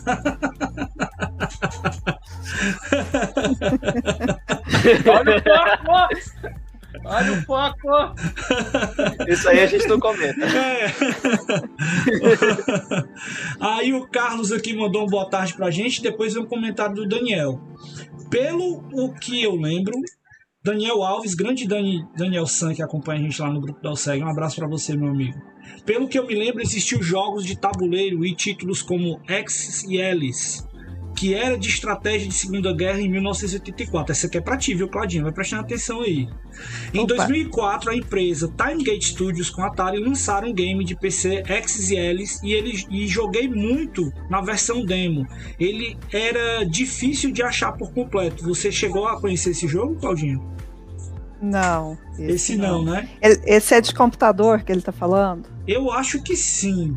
Eu acho que sim. Então, Era isso, Dani? Responde pra gente aí no chat, por favor. Os jogos de computador da Atari eu tô começando a conhecer agora, uhum. porque eu resolvi jogar para pôr no canal, né? Hum. É, então eu tô revezando, por enquanto eu tô querendo fazer uma gama assim, é, passar para o Intellivision, outros consoles da época, outros computadores MSX. Então, é. O Kadari já tá fazendo propaganda do outro programa que a gente vai tirar pra fazer aqui, que a gente vai falar sobre MSX. É. O é outra paixão MSX que ele é tem. Outra, outra, outra paixão que o Kadari tem. Ele, ele tenta me convencer a entrar nesse mundo aí, mas é, é um submundo tão obscuro, tão obscuro que eu tenho medo. Ai, é justamente por isso que é legal. Eu não, não vou falar é. nada agora, porque eu não quero estragar a mentalidade dos satarianos, mas eu acho que dá para viver nos dois Não, mundos. dá para conviver com certeza. Tudo, tudo dá pra gente se divertir e aprender, né? O Daniel colocou aqui que era mais para exatamente 2000. Quando a gente for falar mais no futuro, né, das coisas que estão acontecendo da empresa, a gente puxa de novo essa questão que o Daniel colocou. E aqui também, né, o Carlos Augusto comentou que atualmente a galera chama nerd de nerdola. Que é isso, rapaz? Carlos é um, é um amigo meu, ele é uma pessoa ímpar. Bacana, bacana. Seja bem-vindo, aproveita aí e aproveitar essa, essa nossa, esse nosso momento aqui, convidar você para conhecer o nosso canal, que é o Quebrando Controle, conhecer o nosso Instagram, conhecer também mais coisas do que nós fazemos aqui com a União Cearense de Gamers e aproveitar, né, para conhecer o canal do Kadari, que no final ele vai dar referência pra gente. Coloca o, canal... link ali, ó. É. Você, ó, o link ali, atari.li barra Y. Pronto. Vai fazer... Procura a Kadari, o unbox ali, a Kadari Atari do Google. A Claudinha também, que tem o TremTube, né? Que a gente no final dá toda uma referência. É muito bacana o canal da Claudinha. Tudo que você quiser saber sobre Atari, meu amigo, de jogos de Atari, ela tá colocando lá pra vocês. E o Sérgio aí que tá com a gente, cara novo aí, bacana, que tá mostrando aí seu amor por esses consoles retro games. Que é, é muito legal ver essa galera nova hoje também curtindo essa nossa paixão, né, Kadari? Ah, eu. Não, eu tô bem animado, porque nosso grupo lá, a gente tem três, quatro galerinha assim nessa faixa etária, nossa, eu curto pra caramba. Falei, não, não, a gente tem que fazer uma entrevista em, e trazer um representante aí como o Serginho, o cara fala bem, manja bem aí, ó. Pra, pra realmente mostrar para essa geração, porque assim, já houve questionamento, né, Claudinha? o que, uhum. que vai ter do futuro dessas nossas coleções? Né? O que, que adianta você montar um monte A gente fala daqui? muito disso. É, o que, que vai ser daqui 10 anos, 20 anos, depois que a gente se for? Né? Eu espero que tenha um exército de uhum. Serginho aí, exército de Cauã, que, que, que, preserve essa nossa história, né? Preserve esse. Isso que eles não. Nós vivemos, né? E eles não viveram isso, mas eles querem estar aqui. Igual eu e você querer viver Harley Davidson, a gente nunca viu, mas dá vontade de ter um, uma motona daquela, né? Então é uma, uma uhum. nostalgia que você não teve, mas você quer ter, Sim. né? Uma nostalgia de terceiro, mas, enfim, é, é, é, bacana ter essa juventude agora, justamente para manter essa história, né? Essa história viva. Beleza. Manter o legado, né? E eu fui puxar a é, informação é, aqui, fui puxar aqui a informação que o, o, o Serginho colocou pra gente, ó. Existiram alguns jogos que foram feitos para Atari, mas se eu não me engano, pelo que tá colocado aqui, é 5 para Atari 8 bits, ou seja, foi para a geração Atari dos computadores. Né? Então, alguns jogos que a EA começou fazendo, foi o primeiro em 1983, que foi Encom, The Light in the Dark, Axis, Assassin deve ser talvez esse, inclusive, que o, o, o, nosso amigo Daniel comentou aí, né? Aí teve também em 83 Murder on the Zindernelf. E tem. Deixa eu ver, cara, tem muito jogo aqui.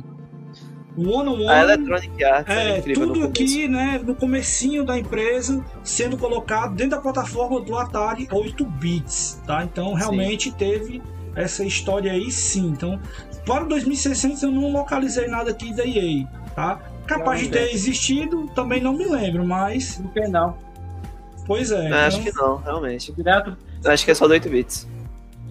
Não sei, tem que ver se no, no 5200, 7800. Eu acho. Não, não recordo agora também. Por falar em outras empresas, não podemos deixar de comentar e de falar das concorrentes. Então, logo que veio né, o Atari 2600, as empresas concorrentes apareceram também. E no meio dessa história, a gente também deveria mencionar e não pode deixar de falar do Channel F, né, que foi o primeiro, o primeiro console com processador dedicado, né? E também com cartucho. Cartucho com ROM. Né? Programação. Exatamente. Primeiro com cartucho verdadeiramente falado com ROM, né? Foi o, o, o Channel F e que foi um pouco deixado aí na história dos videogames e eu acho sempre bacana. Toda vida que eu falar de algum programa aqui que mencionar a palavra cartucho eu gosto de lembrar porque merece demais, demais, demais ser lembrado na história. Mas aí a gente Tanto teve... nem conhecia. É, cara, bem curioso ele. O formato é de, é maior. É, e o formato do joystick dele, de você jogar, era bem, bem diferentão mesmo. O cartucho é maior do que o de Neo Geo? Não. não.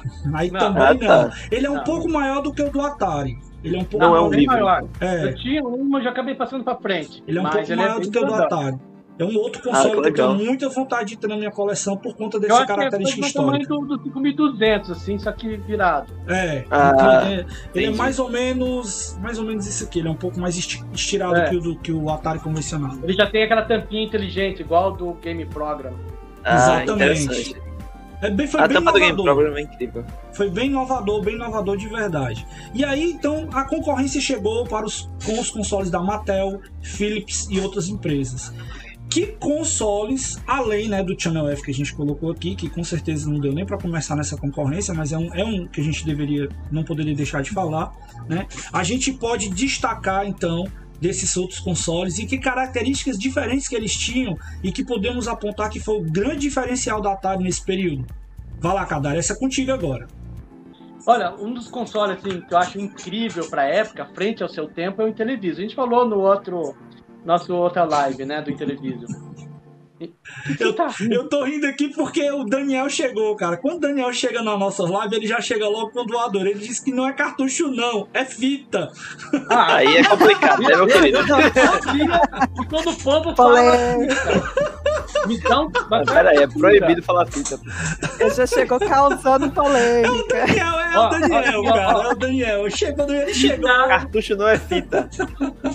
E ó, aqui, aqui, aqui, aqui, ó. Isso aqui é uma fita. Aham. Uhum. tá? Então cartucho não é fita. Aí eu tenho. Cara, me dá um troço. Fui. Eu tô cantando só aquela fita aí, então. Cartucho. Parece que eu. Cara, é errado ficar corrigindo, porque é uma tradição, né? Porque uhum. assim, você ia na locadora. Mas você sabe que essa onda não é só aqui, não. Lá fora também, né? A galera chamava. Chamava, tipo, algo similar à fita. Por conta da história do uso de fita. É, para jogos. Porque tem duas explicações, tanto da fita cassete que era pouco difundido no Atari, era muito no MSX. Mas quando você ir na locadora, a pessoa me dá a fita de VHS e me dá a fita de, de Atari também. Exato. Então fosse a mesma coisa, né? Vou pegar a fita pro videogame. É, pegar a fita é. do VHS. Né? O pior que não é errado falar, porque existe fita de videogame. Pois é. Né? Se a gente for pegar, ó, pessoal, só pra deixar, sem deixar coisa de professor. Pra nós, a cultura, a gente chama videogame. Né? A gente chama é console, chama console, a gente chama de videogame. Videogame é o jogo.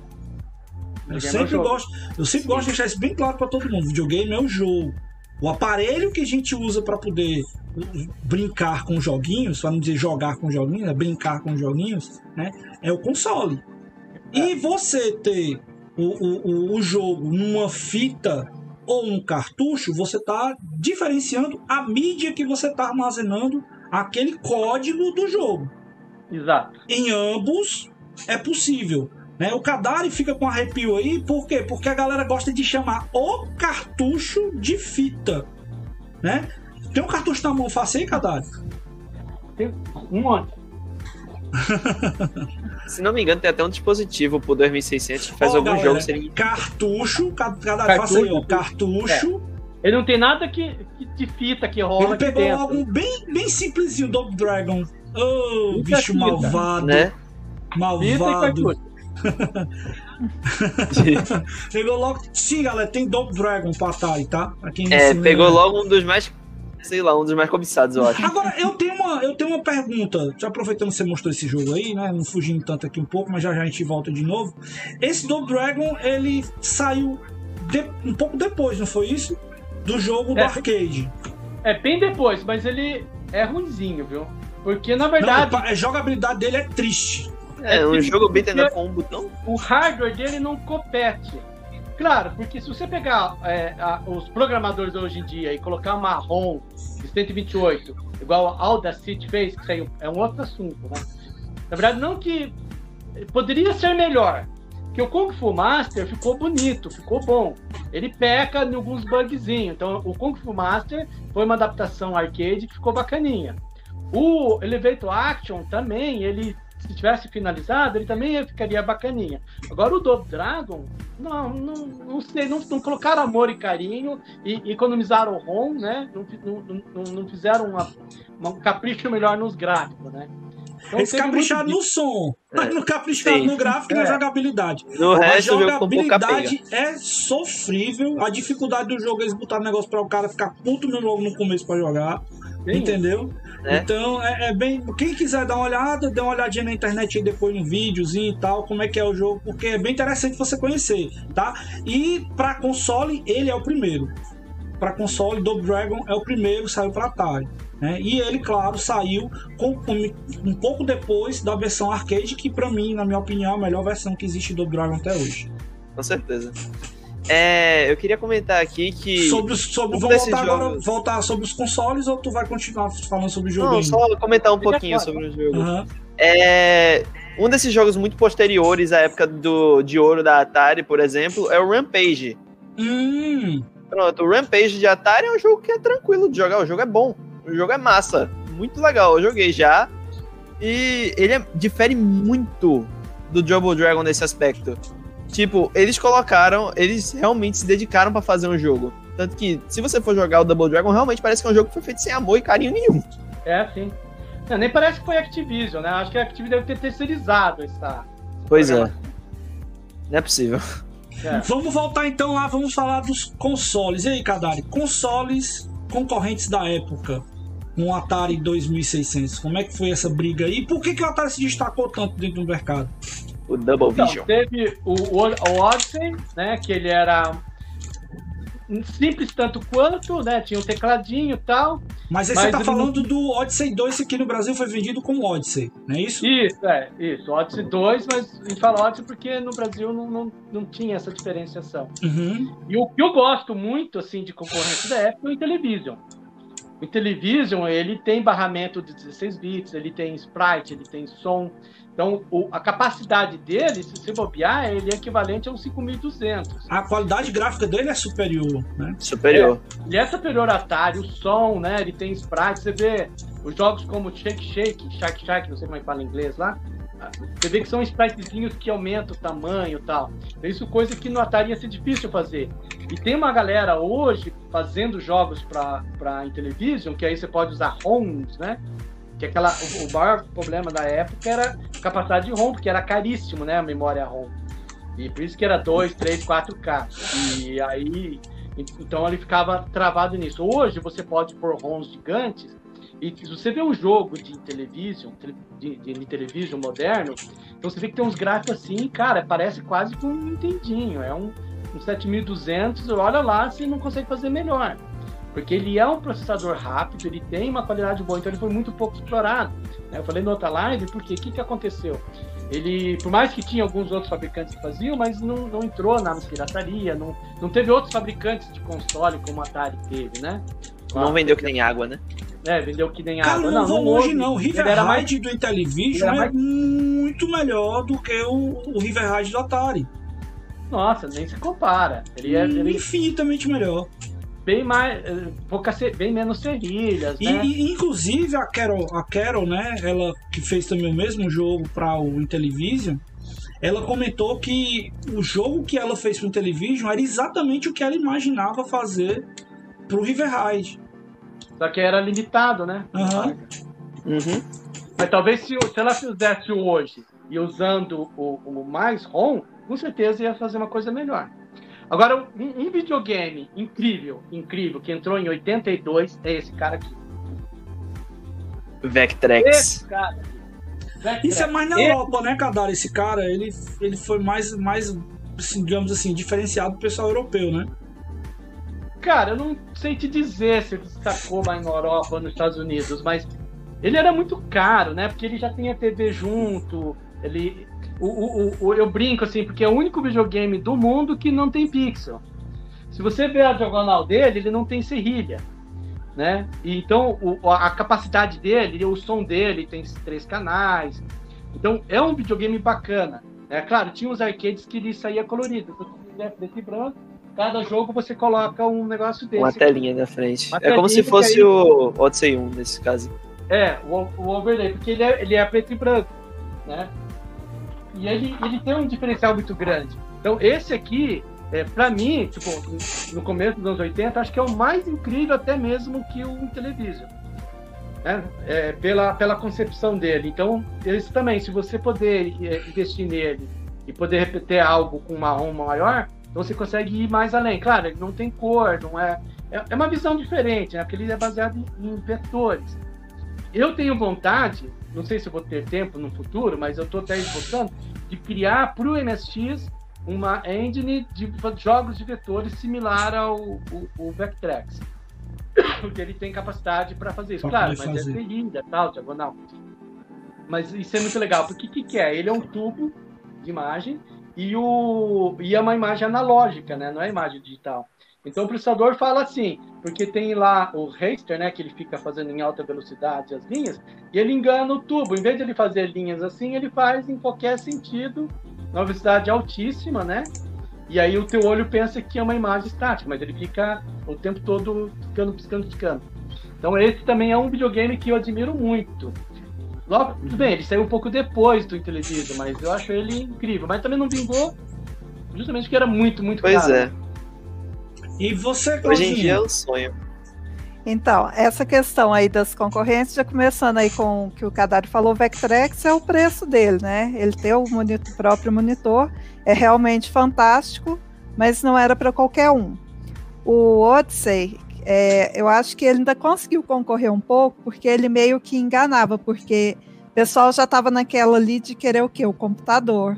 E ele É. com aquele tecladinho ali, Ah, é ele meio que Ele Ele enganava que tá- bonito, hein? Enganava. Pistologic, né? Uma, É, uma- uma mas- coisa sobre o Odyssey, né, que a gente, talvez vocês, não sei se vocês sabem, acho que vocês devem saber, é que aqui no Brasil ele foi colocado como Odyssey, Uhum. né? Lá nos Estados Unidos era Odyssey 2 e na Europa era Europack. Videopack. É, É, é Videopack. Videopack, obrigado. Olha, o cara sabe, bicho. é. É, o cara tô sabe. Videopack, tá vendo? Muito bom, muito bom. Então, o, o Videopack, inclusive, inclusive, existe uma versão do Videopack, seu Kadari, parecida É. com o Vectrex. Ah, Sério? É, Diretor, assim, também? parecido. Não, não é vetor, ele é uma peça só, ele é tela, teclado. Interessante, nunca ouvi falar. Tem uma Na versãozinha eu- dela. também não. Eu também não sabia, não. Essa aí eu devo a galera do VGDB.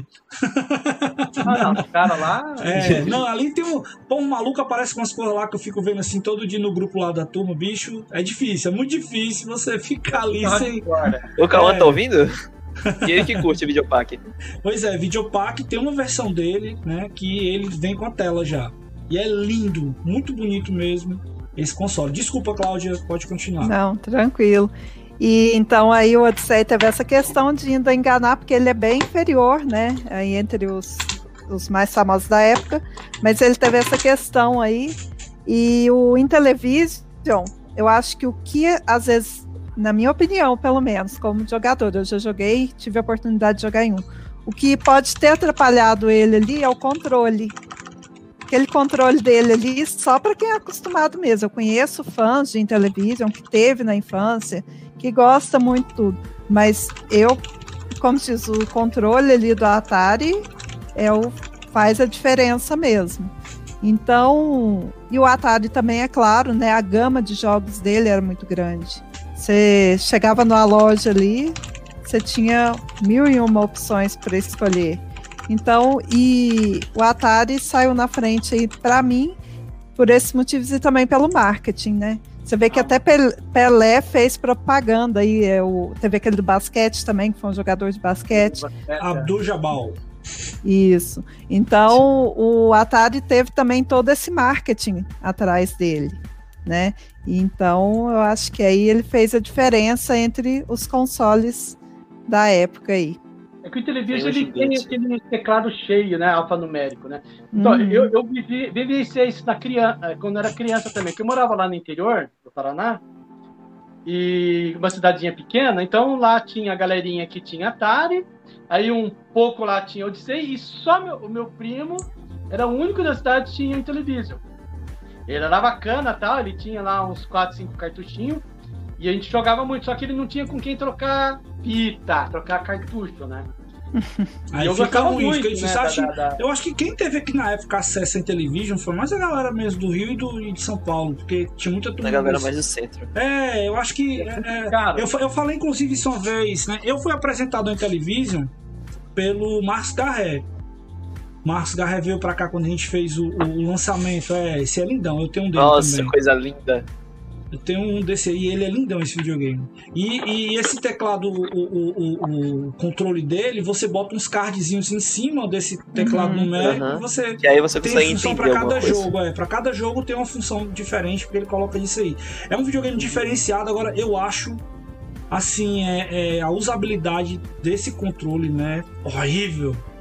Horrível, horrível, Muito horrível, difícil horrível. Na época eu, eu joguei muito nele, né? Então eu jogava lá o Shake Shake, o, o Triple Action, o Boogie Time. Então eu, eu peguei certa habilidade, só que cheguei uma hora, isso era do meu primo. Eu colei, fiz um- uma ma- massa de Durepox e fiz um manche com Durepox. e aí fiz. Verdade! E funcionou? Funcionava, ca- ca- caía e colava de novo, mas. Tem outra coisa que vai rolar aí agora que é o Amico, né? Que, que O é o, Amico, é. o- o sucessor Aham. atual desse cara aí, que eu não sei como é que vai ser esse negócio. Que tomara Sim. que não seja mais um projeto como o VCS, né? Seja um negócio. Que vai Bacana tentar que- disputar com o VCS, aparentemente, né? Galera, e o ColecoVision? Onde é que fica nessa história? Então, o ColecoVision foi mais já uma nova geração, né? Ele já era um Z80. Na verdade, o ColecoVision foi um precursor do MSX, né? O MSX foi baseado no ColecoVision. Ele era bem interessante. Né? Aí o, o ColecoVision já era um hardware mais robusto, já tinha mais memória RAM, né? Já tinha um processador de vídeo mais avançado, Uhum. né? Ele tinha, apesar que era só 16 cores, comparado com o Atari que é 128, mas só que 16 cores mais ponto a ponto. Então, ele conseguia realmente, é como falaram assim, a primeira forma de você trazer o arcade para casa. Então, os jogos eram muito mais realistas, mais parecido com o arcade da época, né? O ColecoVision. E, e era muito mais modular, ele já tinha uma, uma, uma, uma, uma tecnologia mais avançada. A prova é que o Nish e o Bill Gates olhou pro ColecoVision e falou, não, vamos criar um computador né, usando a arquitetura do ColecoVision, só que vamos pôr mais memória, vamos colocar uma BIOS Basic. E aí veio o MSX, que para quem não É, sabe, o MSX foi criado pela Microsoft, né? tá? É, MS Microsoft Extended. Mas também o Nish lá, o cara, o criador, também já falou outros significados do MSX, né? Que seria é, é, Mitsubishi, Sony e X outros. Enfim, o, o Nish, o japonês, o, o japonês, ele era marqueteiro, então ele queria agradar todo mundo, né? Porque Mitsubishi, que era a Panasonic, que também era um dos que primeiro aceitou o padrão, né? E a Sony também. Mas isso aí já é outra história, né? Então vamos Aí isso voltar aí lá vai pro ficar Coleco. pro programa, vai ficar pro programa de MSX que a gente vai fazer depois. É, aí eu- Quando for ter, avisa que eu vou querer ver. É, e também tem, tem mais coisa para falar. Então o Coleco já foi já um salto. Então eu já considero já uma outra geração, né? Que aí ele já era superior aos 7200, até superior ao, ao, ao, ao 5200 e o 7800, em termos de hardware. E bem diferenciado também, é um videogame bem legal. Bem legal mesmo. Eu não tive, eu Ele não tive. assim pro Nintendinho. O Nintendinho já tinha uma, umas vantagens. aí. Última vez que eu vi, né? Porque eu tenho um Intellivision, não tenho um Coleco ainda. Mas eu já joguei o Coleco no, no Museu do Videogame do meu amigo Cleiton Lima, né? Então, se você tem MSX, você roda jogo de Coleco. O MSX roda Coleco, pra quem não sabe. no, Porque o hardware no, dele no Intellivision Não, desculpa. O, o MSX roda, roda jogo, de de Coleco. Não, Se você não. botar um cartucho lá, pega. Eu tô fugindo ainda Não, desse não, mundo, não é aí, viu, viu, Cadar? Tô fugindo. Aí tem o loader de ROM, né? Aí ele faz Ah, uma sim. Tá, volta, volta, vai. Voltando, né? Então, Segura, então os caras que a gente pode colocar em destaque aí é o que? O Intellivision, o Vectrex, né? E Odyssey, que são os caras contemporâneos aí que foram os grandes É. concorrentes que a gente tem aí. geração, né? Sim. Perfeito, perfeito. Então vamos lá. Pregar aqui nos comentários da galera. Né? O, o, o Cauã disse aqui que o Kadari pode deixar a coleção dele para para o para ele no testamento, viu? Se você quiser. Ah, bora fazer um partidinho, ó. Fica um pouquinho contigo, fica um pouquinho comigo. o, o- o Arnaldo disse aqui que hoje ser nerd é muito da hora. Aí teve um comentário aqui do Daniel sobre a questão do cartucho, né? Ah, aí logo depois que ele falou que não era cartucho, é fita, ele disse: não é palha de aço, é bombril. Tá bom, né? Aí o Arnaldo comentou aqui: Midnight Magic é um videogame de pinball escrito por Glenn Axworth para Atari 2600 e lançado pela Atari Corporation em 1986. Ele era muito viciante. Conhece ele, Kadar? Conheço. O, porque tinha aquele pinballzinho clássico da Atari que ele não tinha nenhuma. é- é, não, não, tinha, não, não sabia que era gravidade nem nada, né? Era pior que um Pong aquela bolinha. Aí o Midnight Magic, cara, é uma mesa de pinball. Assim, pro Atari, ele é muito bem feito. Ele tem uma, uma, uma- uma física muito, muito bacana. Inclusive, eu fiz o unboxing hoje. e falei um pouco desse jogo. É, ele é um cartuchinho já da, da geração da, do Red Label, já que é isso depois que fizeram o Atari 7800, acho que já Final fizeram, da vida. É, aí eles voltaram, eles tinham esse jogo lá engavetado e lançado. Mas o jogo é muito legal, Midnight Magic. Procura lá no YouTube, você vê que a, dinâmica, a, a, mecânica dele, a, a física dele para pinball é muito boa. Bacana aqui, o Arnaldo comentou: fita, bons tempos rebobinando usando caneta Bic. Aí logo em seguida, o Daniel diz o seguinte: as canetas Bic foram feitas para rebobinar as fitas. E a Bic previu as fitas. Fita cassete, não O Daniel comentou aqui do Vectrex. No caso, o Vectrex é americano. Foi uma tentativa da Milton Bradley para entrar no mercado de games. Mas hoje em dia, se você for procurar Vectrex nos Estados Unidos, é bem mais difícil do que você achar ele em bom estado na Europa. A galera que procura esse bicho aí, que tá tentando achar, né, se você for atrás, hoje você acha ele muito melhor estado na Europa do que nos Estados Unidos. E bem Pronto, mais tranquilo, já sei quantidade. onde ir. Né?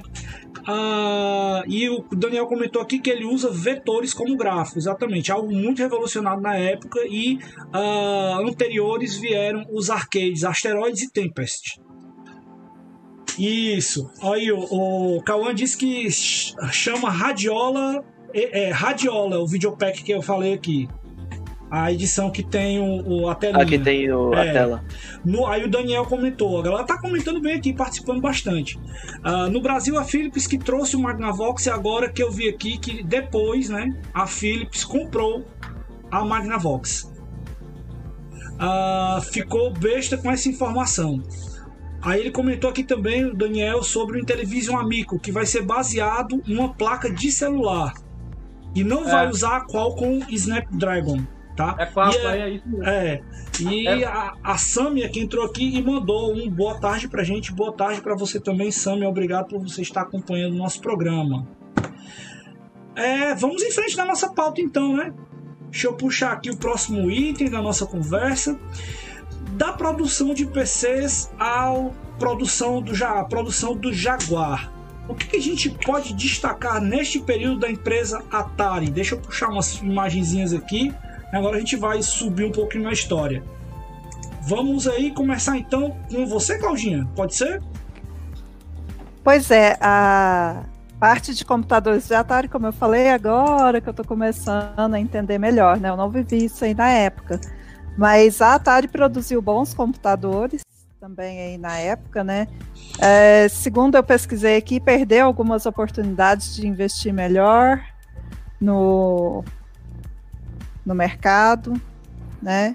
É, ele ficou um pouquinho aí junto com o Commodore, né? O Kadari que entende melhor disso aí, Kadari, se eu estiver falando besteira aqui, você vai me corrigindo aí, viu? Pode falar. E, e ele também, uma coisa aqui que eu fiquei sabendo, é que foi responsável também a produção dos computadores pelo crash aí dos, de 83, porque o pessoal preferia comprar um computador que além de jogar, ele ia poder fazer outras coisas, ter outras opções, do que comprar só o console, ali Console, só videogame. e ter acesso a jogos, né?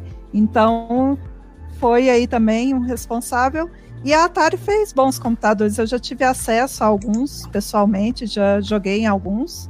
É, Eu acho assim, o que eu vi de começo não fez tanto sucesso, né? MSX aí, o Commodore foram, como se diz, disparou na frente. Mas a Atari não ficou também assim tão para trás, não. Fez bons computadores também e teve boas vendas. Inclusive, tá na tela aí pra galera dar uma olhada que o primeiro Palm Top foi da Atari. Hum, né? Então, tem o portfólio, foi o primeiro Palm Top lançado no mundo que foi feito e desenvolvido pela Atari. Outra curiosidade também que tem bacana da questão dos computadores, antes de passar a bola aqui para Claudinho de novo, para Kadari se forem complementar alguma coisa, é que existia um modelo, essa daqui que tu talvez não saiba, viu, Sérgio? Essa aqui é, é- é pérola do programa. O Atari Falcon teve um protótipo da sua segunda ou terceira versão que iria ser lançado, que ficou guardado. E o protótipo desse Atari Falcon, tá a imagem para a galera do Falcon original, mas para quem quiser saber qual é o modelo do Atari Falcon, basta você olhar para o primeiro PlayStation 2 Fat. ele foi baseado, né? Foi baseado no, no, no, no modelo do Atari Falcon. Então tem essa curiosidade aí que eu acho que Sérgio talvez não conhecesse, tá certo? Eu não conhecia, eu tô achando isso ótimo. Ah, muito bacana. é exatamente é essa mesmo. história aí. É assim, cara. Você pode dar uma olhada aí na internet, perguntar ao Oráculo que tem essa, essa história aí que a galera sabe, né? Que foi criação da Sony. Nossa. E aí, Claudinha, mais alguma coisa podemos passar a bola pra Kadari? Kadari tá doido pra falar Não, pode, aí. Pode falar aí, Kadari. é um tijolo cinza.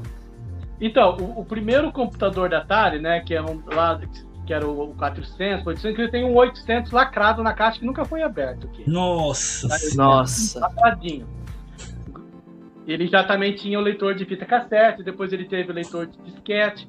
Só que o, eles pegaram que eles pegaram o hardware do 5200, né? Eles poderiam ter dado um salto maior. Também colocaram mais memória RAM, colocaram o Basic, né? né? Então eles deviam ter dado um saltozinho maior. Aí o Atari ele ficou bom quando fizeram o Atari ST, que na verdade ele foi muito concorrente com o Commodore Amiga. Inclusive tem um, uns lances, assim, eu não sei explicar direito, mas o que aconteceu? Tinha os projetistas da Atari foi projetar o Commodore Amiga. Aí houve uma briga, aí um outro projetista Amiga foi projetar o Atari. Houve uma troca de, de, de, de, de direção entre o Atari e o, e o Commodore Amiga. Então, na verdade, se você vê o, o, o, o, Atari ST, ele lembra muito o Amiga. Ele perde um pouco no som, mas os gráficos é muito parecido. Assim. Então, realmente, ele perdeu essa briga, essa fatia de mercado, para poder competir com os PCs, né? Mas não adianta. O, o, o IBM PC, né, na época, ele não, não tinha aqueles gráficos todo lindo, maravilhoso de Amiga, de MSX, mas ele já tinha aquele diferencial da Microsoft, de, de, de ser algo mais corporativo, de algo assim, de trabalho, né? Não era aquela pegada gráfica, mas aí o PC, depois que ele teve a pegada gráfica, som, né? Então ele realmente, é, todos esses outros computadores, né, que era, não era compatível em si, tinha muito outro lá, o Sinclair, tinha, enfim, inúmeros outros computadores na época que não, não era compatível em si. Hoje a gente tem o PC e tem o Macintosh, né? E mesma coisa o celular, hoje você tem Android e tem o iOS. E antes não, era assim, muitas diferenciais, não só em videogames, existia um monte de plataformas de videogames diferentes de si, e como tinha muitas plataformas de computadores muito diferentes de si. Né? Hoje a gente resume isso aí em três grandes fabricantes de games, Nintendo, Sony e Microsoft. Então não sei se a gente regrediu ou progrediu, né? A gente não tem tanta variedade hoje de consoles e, e, e computadores. computadores. Seria não, muito é... divertido se a Atari ainda tivesse essa brincadeira, né, cara? É, seria, a seria... Sega também.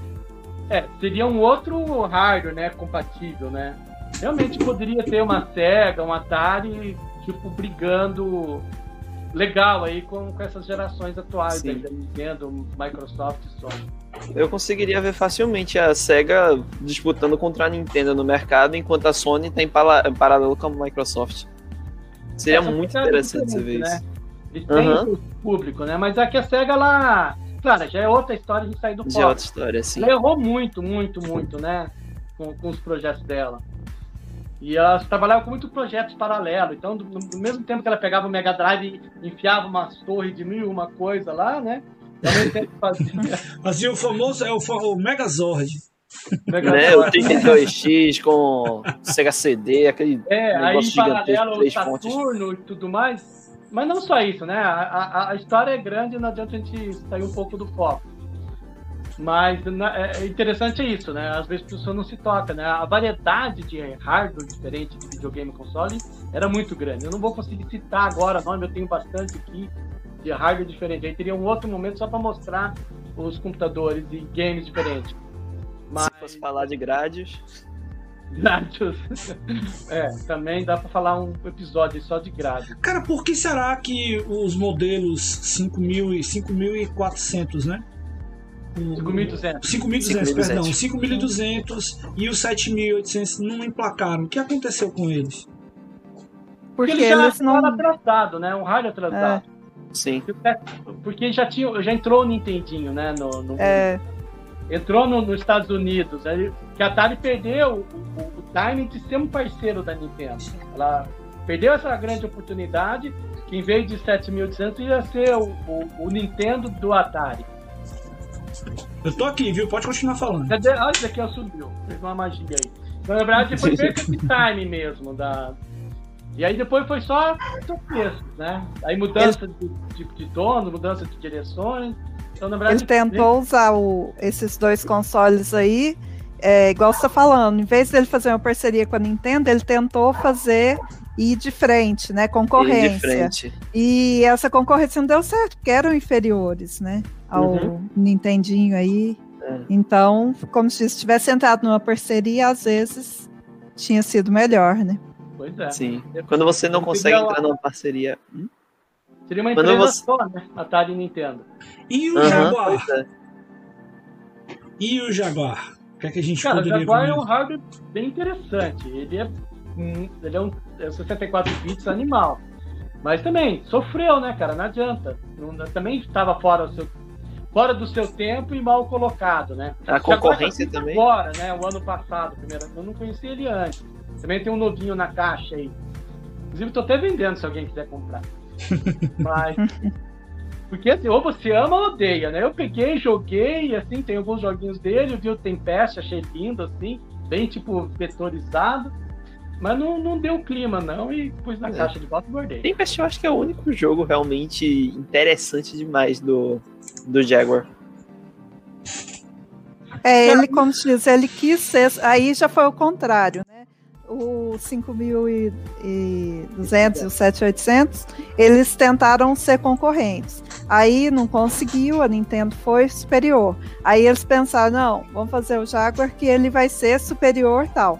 Mas eles não conseguiram fazer ali algo, como se diz, pode até ter sido superior, mas foi um superior mal feito, né? Porque igual aí o, o Sérgio acabou de falar, tem um jogo que pode ser que compensa.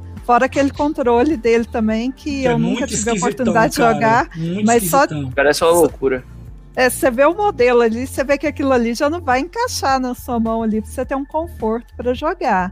Né? Então acabou que não sei, não sei, não tem conhecimento se foi uma coisa feita às pressas ou se foi algo feito sem conhecimento, mas infelizmente não, cons não conseguiu mesmo aí, né, ser superior a Nintendo aí. Sim. A concorrência É que também era muito que pesada. produziu o jogo, né? Não teve muita. Não foi adotado, né? Por, por- por grandes produtores de jogos na época. E, e É. como ele já estava vindo, né, num momento em que tava Sega e Nintendo se matando na, na história, eles quererem correr por fora e não colocar título, é tipo como a galera comenta hoje em dia, né? Ah, a, a Microsoft tem um console espetacular, mas não tem jogo. Ah, mas tem jogo no Playstation, não sei o que. Essa, essa lenga-lenga já não vem de hoje, a gente sabe que já tem longa história. É. E Pois é. é um console, né? O Jaguar é um console com hardware espetacular. Né, a, a capacidade dele, né? De, de se trabalhar.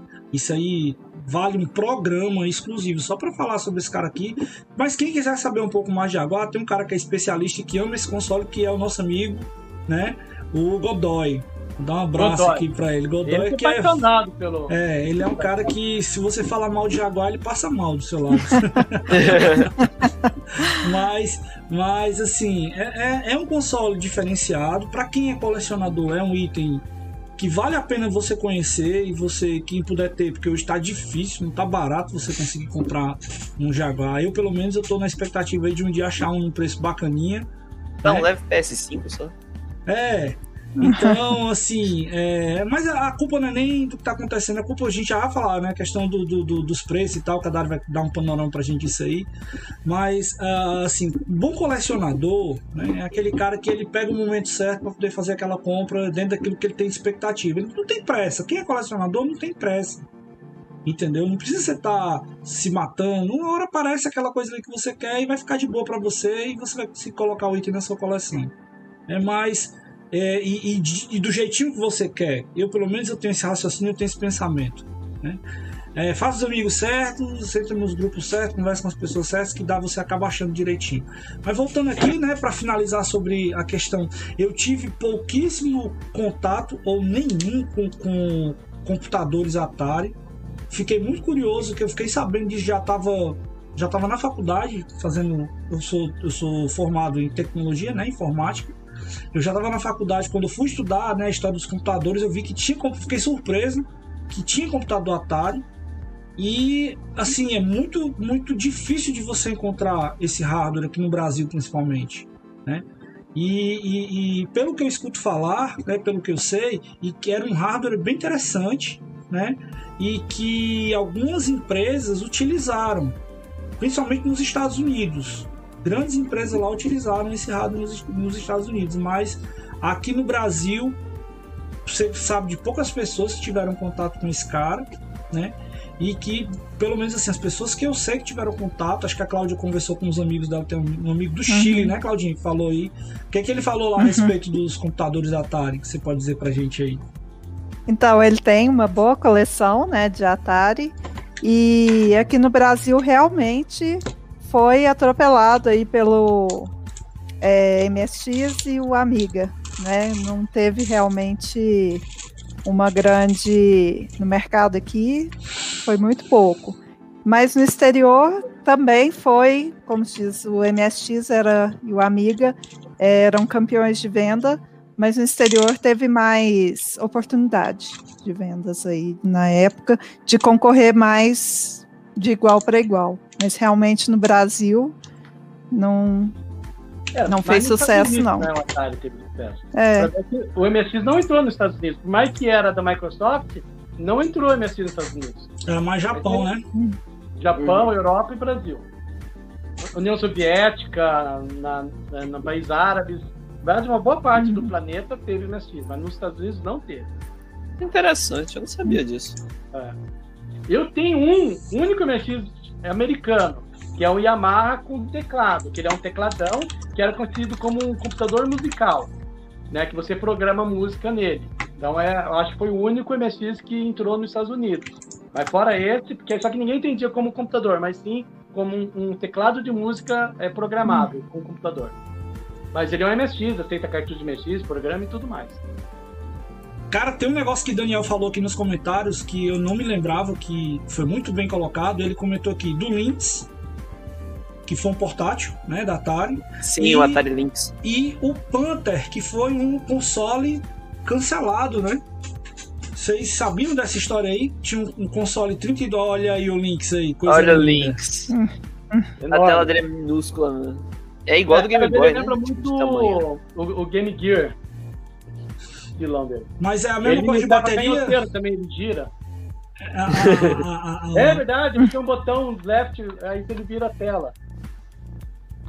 Que da hora. E, cara, me diz é. uma coisa. Ou seja, ele, você joga de um lado do mão e com a outra, né? Destro ambidestro, né?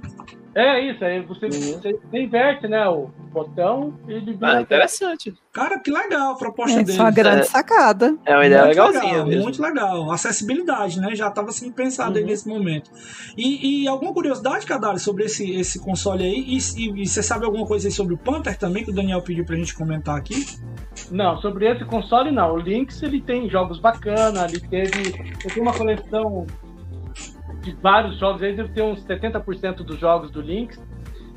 O cartuchinho dele lembra do, do PC Engine, assim, sabe? É bem fininho. Sim, bem pequeno.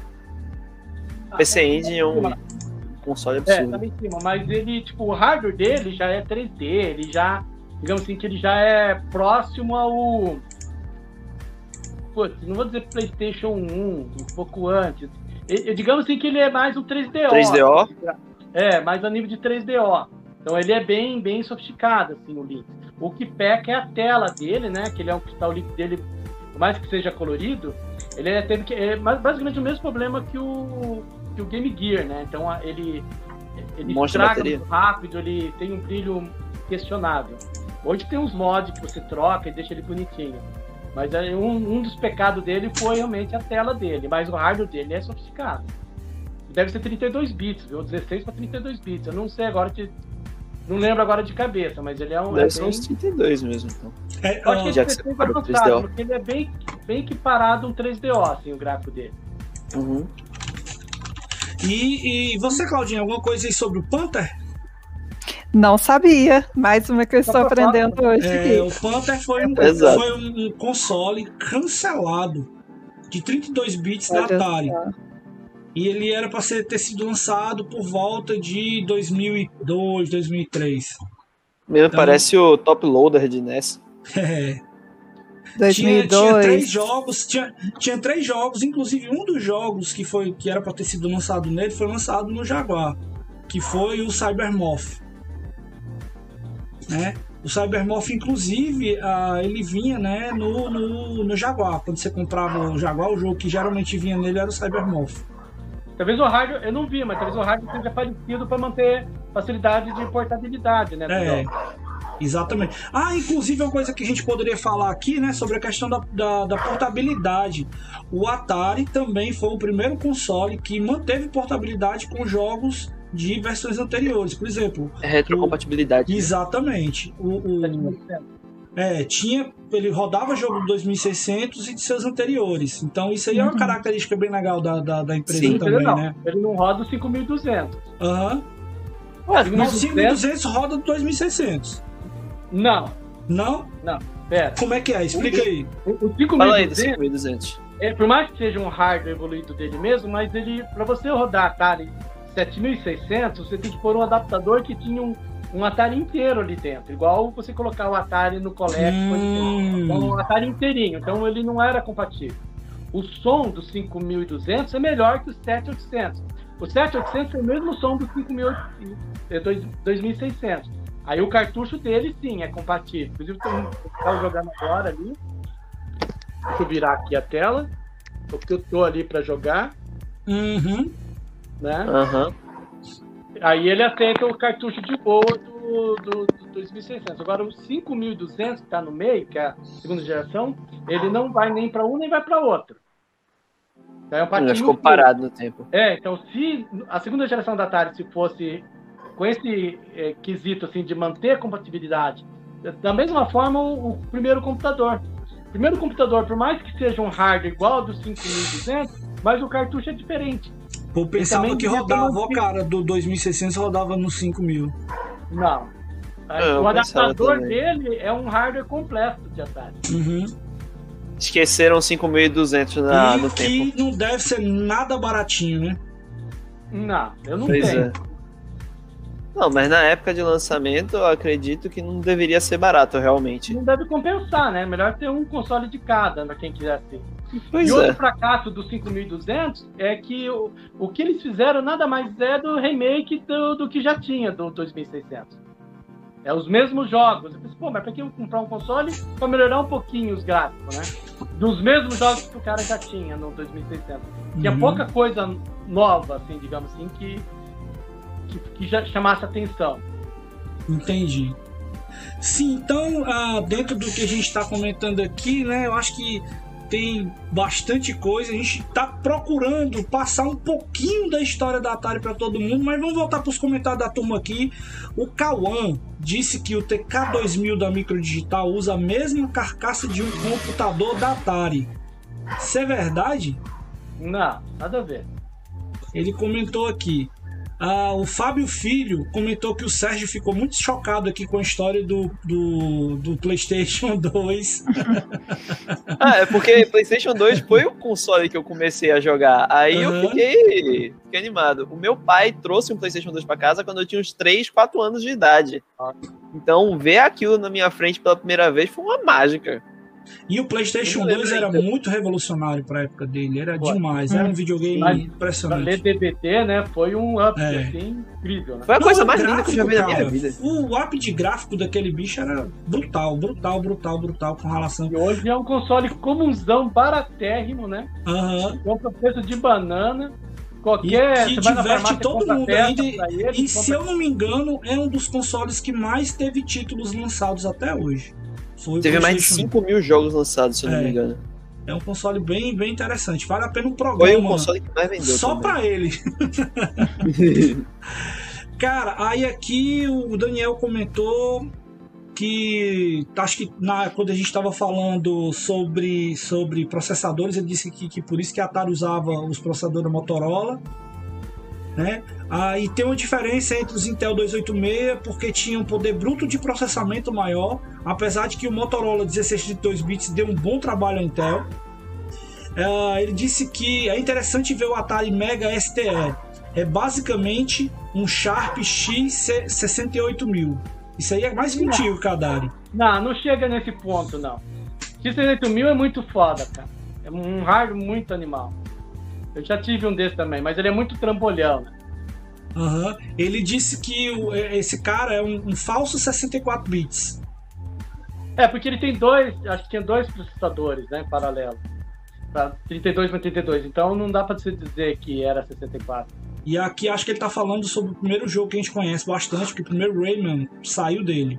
Saiu do, do, do Sharp X68000. Qual jogo? Rayman. Rayman.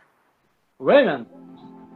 O bichinho que não tem braço, não tem é, perna. É, bichinho que o braço é todo solto, as pernas.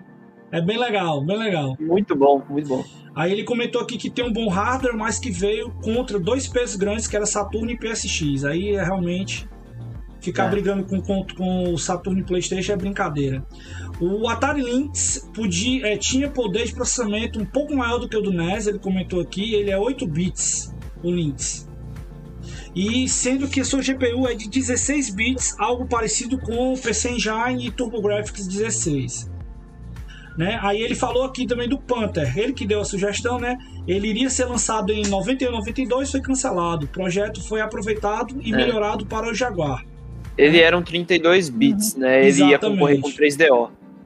E uh, o Jaguar foi um falso 64 bits. Se o Kadari, ou se o, o, o, o Godoy ouvir tu falando isso, a gente dá uns catiripados. Não, mas por quê? Uma, uma coisa que os caras falar que o Dreamcast era 128 bits, né? Uhum. Não, calma. Ah, é aí o, o nosso amigo Jonathan, que tá acompanhando a gente aí, Jonathan Nunes, muito obrigado. Diz que conseguiu jogar no Jaguar ele teve esse sofrimento, ou digo, essa felicidade, né? E, e, também ele disse que teve, né, um Dacta genérico do Atari. Cara, eu também sou da época da galera que teve Dacta, viu, Jonathan? É o que eu tenho, né? Bem-vindo ao clube. Cara, o Dacta é um queridão aqui no Brasil. É, o Dacta é um amor. É.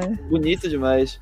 É, vendeu mais do que o Polivox. Por falar nisso, por falar nisso, vamos agora puxar uma pauta que meu amigo Kadar tá doido para falar. Né? Você não tem como falar né, de, de colecionismo, de falar sobre videogames antigos, sem você falar da questão dos valores que nós temos hoje em dia, né, da raridade dada para alguns itens e de como é que a gente. A gente até começou a comentar aqui antes que é bem difícil você encontrar aqui no Brasil coisas em bom estado. Como é que a gente pode considerar o mercado de Atari hoje, né? Principalmente a questão de retrocoleções, de, de, de retro games, Kadari. Você que é um cara aí que comercializa, mantém um grupo aí bacana, tem conhecimento aí de muita gente que lida com isso aqui e fora do Brasil. O que é que você pode falar sobre isso pra gente? Então, eu tive minha paixão de Atari na infância. Só que aí depois, logo em seguida, eu, é, logo em 85, eu já fui para o MSX e ignorei o Atari completamente. E nisso, minha vida foi profissional e depois fui para PC e tal. E a parte de games, para mim, passei anos sem ter videogame. Digamos que sete anos para cá, que eu me interessei em voltar a ter, a, voltar não, a ter uma coleção. E, e o, o Atari em si mesmo, há uns seis anos atrás. Então a história, antes, eu desconheço um pouco como era o mercado. Eu sei que era muito disputado. Acho que o mercado de Atari Unidos teve vários picos. A gente está num pico assim elevado. Agora, não sei se por questão de pandemia, o pessoal tem que caçar o que fazer em casa, né? Então, a gente pode usar uh, o colecionismo como uma atividade para você estar em casa e, e, e, curtir esse momento. E claro, e isso movimenta o mercado, né? É, existe um, um, todo o mercado de compra e venda, especulações, né? E aí, infelizmente, tem pessoas que não entendem a diferença de um preço de uma coisa com outra. Para ele, acha que cartucho de Atari tem que ser tudo 25 reais, 30, 50 reais, mas não é bem assim que funciona. Existe um monte de fatores que não só na Atari, mas no colecionismo, é, diferencia o preço de uma coisa com outra.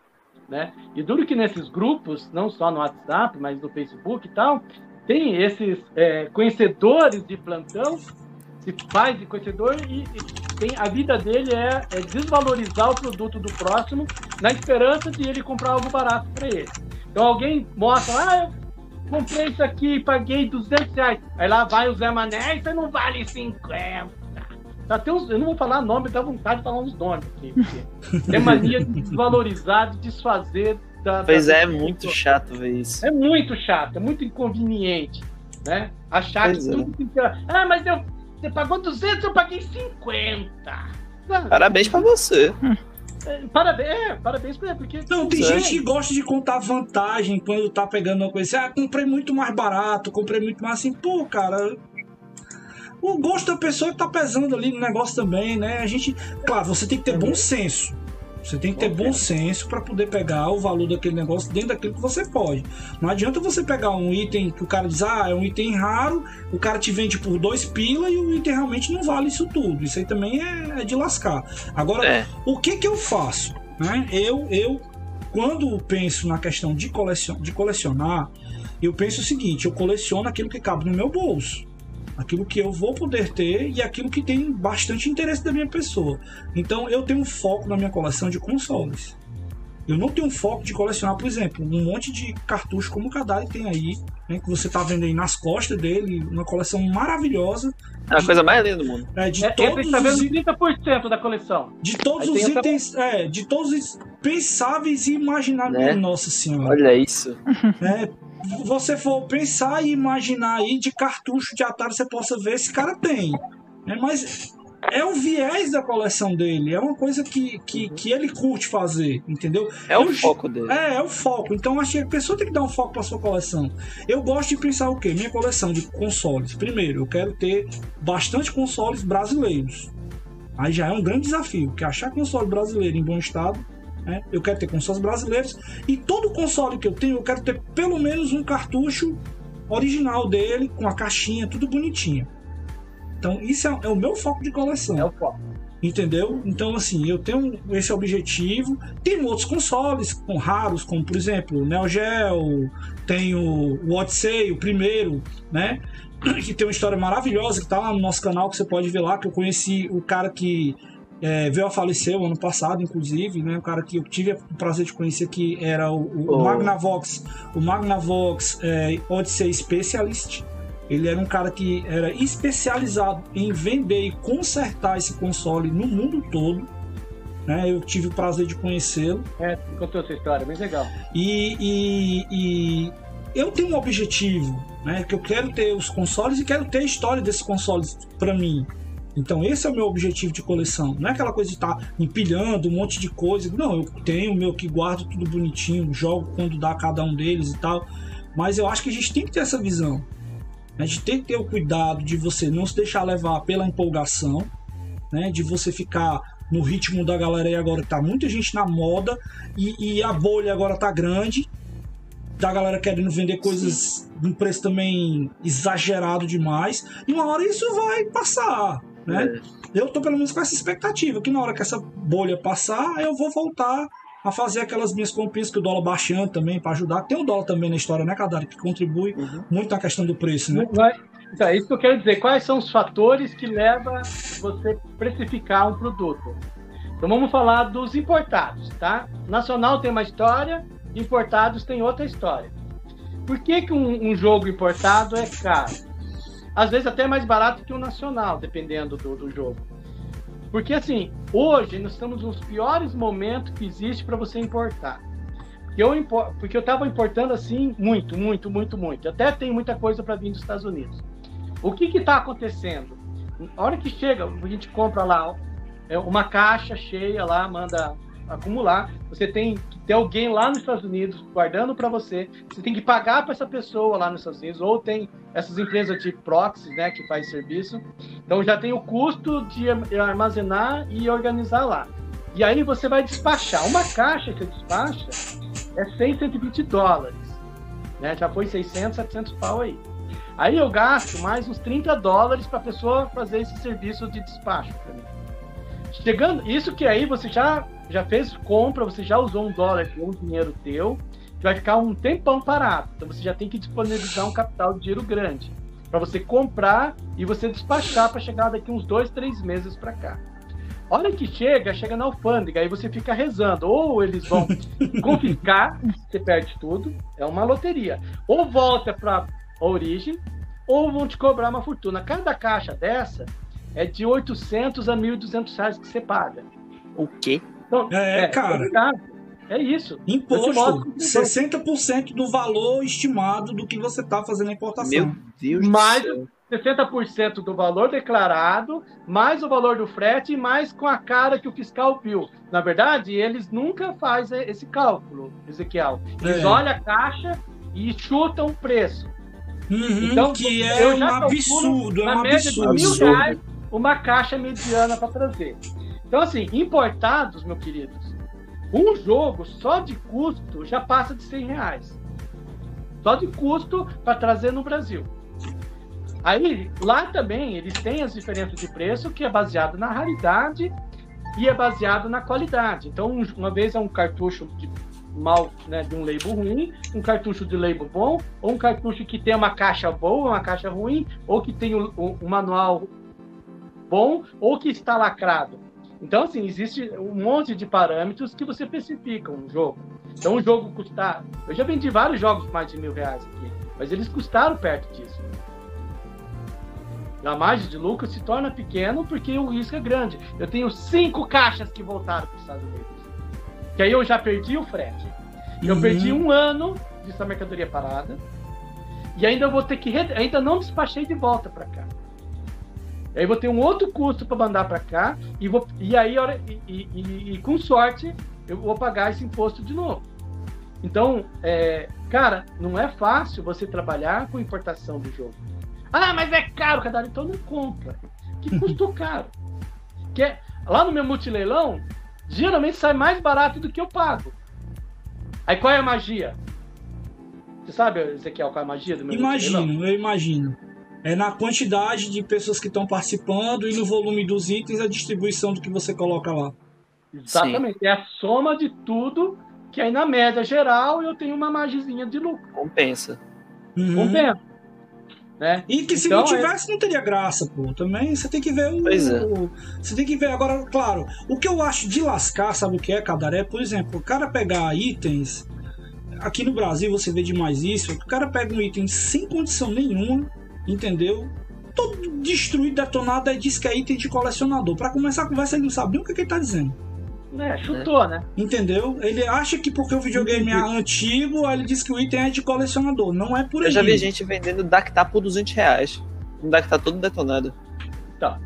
Mas é o que acontece. Então, assim, agora vamos lá no mercado brasileiro. Então, jogos brasileiros.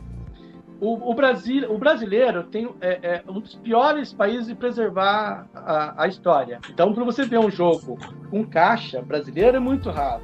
Uhum. E um jogo de caixa americano, japonês, é mais comum. Eles realmente eles preservavam os seus itens dentro de caixa. Quer uma prova Brasil? disso? Vai procurar jogo da CCE na caixa. Vai Hum, procurar. Primeiro, Raríssimo. porque a Impossível. caixa tem, uma- tem, tem, uma, tem uma caixa do CCE que ela é bacaninha, que ela é um, um- um- uma caixinha de, de, de papelão legalzinho que você abre, o joguinho tava dentro. E tem um outro modelo que esse é que é difícil de você achar mesmo, que é aquele que a caixa, a caixa vinha e que vinha com aquele plástico. Né? É, tipo o cartucho num, num- num plásticozinho na- colado. Que você abria e descartava. Acho que cada deve ter um deles aí, que você pegava do, do, do modelo CCE, né? Que ele era o papelão com plástico colado e o cartucho no plástico. Bom, Pronto, bom, esse eu é- tenho, eu tenho Ah. vários aqui, mas isso aqui custa caro. Esse é lindão, esse cartucho. É, é, tenho bastante aqui, né? Tem alguns desses também. Aham. Esse realmente foi uma negociação cara. Porque o que acontece? Voltando naquela papo lá, ah, eu paguei mais barato, assim. Digamos lá, que um cara que não tem noção nenhuma de videogame, ele vai lá no OLX, no Mercado Livre, ele pega aquela coleçãozinha, ele não vai consultar mercado, ele não entende de mercado, ele vai botar, vai vender barato. De repente ele vai botar esse aqui 50, 100 reais. Vai acontecer. Eu nunca tive essa sorte. Aí o Uhum. Zé Mané que pagou essa micharia fica se gabando, ah, isso aí não vale mil reais, quinhentos reais. Isso aí eu paguei 100. Claro, porque ele teve uma imensa sorte de um cara totalmente desinformado do mercado, ele vendeu o que ele tinha lá na gaveta, no armário dele. E botou no Mercado Livre, no OLX e vendeu instantaneamente. Só que ele não tem noção da raridade da dificuldade de você ter um jogo desse. Pois Esses é. jogos aqui eu comprei, cara, nenhum eu tive sorte de pagar baratinho. Eu tenho vários desse aqui. E é o que acontece. É, esses entendedores de, de, de coleção. que nem você me falou agora, mas também tem aquele Zé Mané que pega o cartucho nada a ver e bota um preço lá nas alturas. Aí achando que realmente vale vai vender caro porque ele acha que é. Tem, tem, tem, tem para tudo. Né? Aí a dica que a gente pode dar, né? Pô, primeiro, cara, participe de grupos, conversa com a galera, né? Eu, conversa com o pessoal, é, eu, eu, tenho uma grata satisfação de ter muitos amigos que eu vou, por exemplo, eu vou comprar alguma coisa de alguém, a primeira coisa que eu pergunto é pra, cara, uh, tu conhece fulano? Os caras entrega direitinho, faz coisa direitinho. Cadário eu conheci no Mercado Livre, pra vocês terem ideia. Pois é, é eu também. Conheci Cadário no Mercado Livre e virou um cara, um brother, assim, que eu tenho hoje, que para mim é uma grande referência nessa questão de precificação, inclusive, né, de verificar essas coisas e tal, porque ele está vendendo e está vivenciando isso na, na, na, na, realidade dele. Ele tem condição de colocar. Claro né, que ele tem que ter a questão da margem dele, tem que ter a questão do, do negócio que ele implementa também, que isso para ele é um negócio, não é uma brincadeira somente. Então a gente tem que pensar nessa questão também. Então, é dar a entender e dar a compreender as situações e as visões que as pessoas têm das coisas. E se você procurar uma orientação, você vai conseguir fazer sua coleçãozinha ali direitinho, vai colocar suas coisas direitinho, conseguir ter seus itens dentro daquilo que você espera. E você, minha amiga Claudinha, Cada ainda vai falar mais um pouquinho depois, mas eu quero que a Claudinha tá tão caladinha, vamos deixar ela falar um pouco. Como é que tá a sua coleção aí?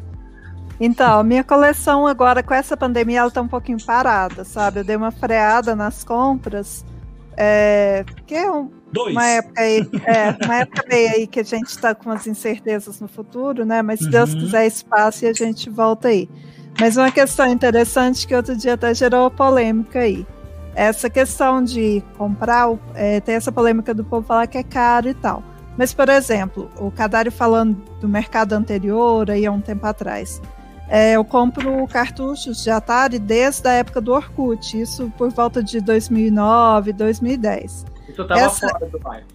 Então, aí o que que acontecia? Nessa época você ainda achava muito cartucho nacional, mas igual vocês acabaram de falar, o nacional, achar ele completo é uma raridade imensa, porque ninguém, inclusive eu, não guardava caixa e muito menos manual. Uhum. Igual outro dia eu queria um manualzinho do daquele Dectar, eu precisava para fazer um vídeo eu não achei nem digitalizado esse bendito desse manual. eu já se eu tive soubesse, ele... eu tinha digitalizado o meu aqui para você. Pediu para mim? Não, não, mas é o do jogo, não é o, da, o do console eu tenho. Hum... É um jogo. Ah, você até é... perguntou lá no grupo para mim, eu lembro.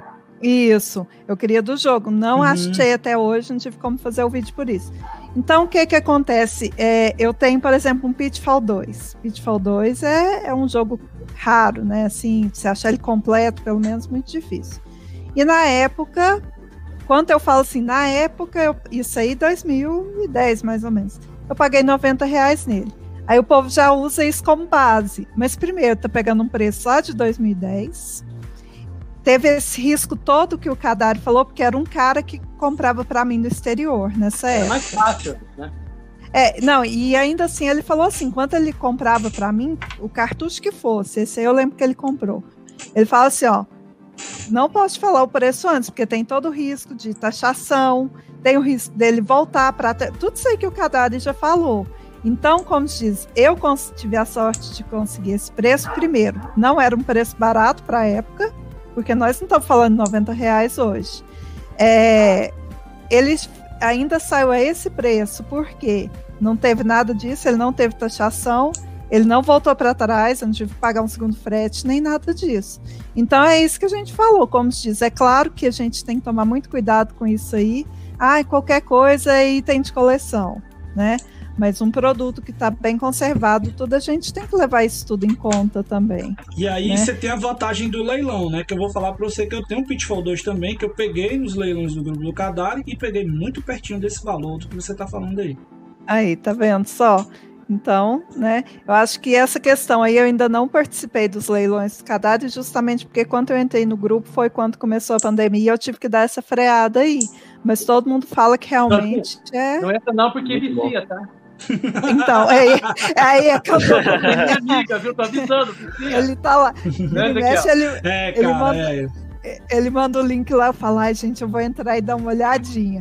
Mas, Mas assim que é, passar, com certeza eu vou. Eu acho que é o que eu tenho de grande diferença de boa parte da galera que eu conheço que coleciona. Porque tem muita gente que coleciona que é compulsiva. Uhum. E tem gente que tem item de coleção que não sabe nem o que, que tem. Entendeu? O cara vai comprando, comprando, comprando, comprando, não tem um propósito, não tem nada, o cara vai tulhando aquele negócio. Não, cara, por exemplo, eu tenho um propósito. Né? Eu tenho a União Séries de Gamers aqui, a gente faz às vezes alguma exibição, quer colocar uma curiosidade, vai ter um programa, alguma coisa que a gente quer fazer, eu pego um, um videogame aqui, mostro, faço um vídeo, faço alguma coisa. Tem um uso para coisa e tem a minha paixão, eu junto, eu junto as coisas, entendeu? Agora, Agora tem que ter cuidado, né? Que quando você vai participar dessas coisas, você tem que se ligar. Primeiro, você vai ter que ter o um compromisso, você vai arcar com aquilo ali, né? Eu não sei nem como é que cada lida com essas coisas lá, porque deve ter cara que com certeza já deu algum, algum problema, já aconteceu já alguma coisa. Calote. É, já, já, já. Eu não vou falar calote porque eu acho uma palavra muito pesada, mas tem pessoas que têm suas dificuldades, né? E tem pessoas que têm a questão da compulsão, que participa ali, vai no calor do momento, aquele negócio tal. Você tem que ter cuidado com esse tipo de coisa. Você tem que ter cuidado com a sua, a sua palavra, né? Com, com a sua integridade e cuidado com o que você assume de compromisso com as pessoas que vão estar participando daquele, naquele negócio. Eu tive um caso muito chato, muito chato mesmo, né? De, de, de participar de um leilão de um item raríssimo que é o, o, o, aquele videogame que foi feito aqui no Brasil, agora eu me esqueci o nome dele, que é feito até com aquela caixa de modem. Splice? O Splice Vision. Eu participei é, de um leilão do Splice. Ah né? Que, cara, porra, eu tive que me juntar com o Mário, que é, que é o meu amigo aqui de Fortaleza, a gente ia pagar junto pra colocar na nossa coleção esse videogame. Vídeo... Tudo, é, e o preço que a gente tinha pego no leilão tinha sido bom. E eu tinha dado o lance valendo. E o cara que organizou o leilão, ele parou o leilão, cancelou o leilão e vendeu por fora.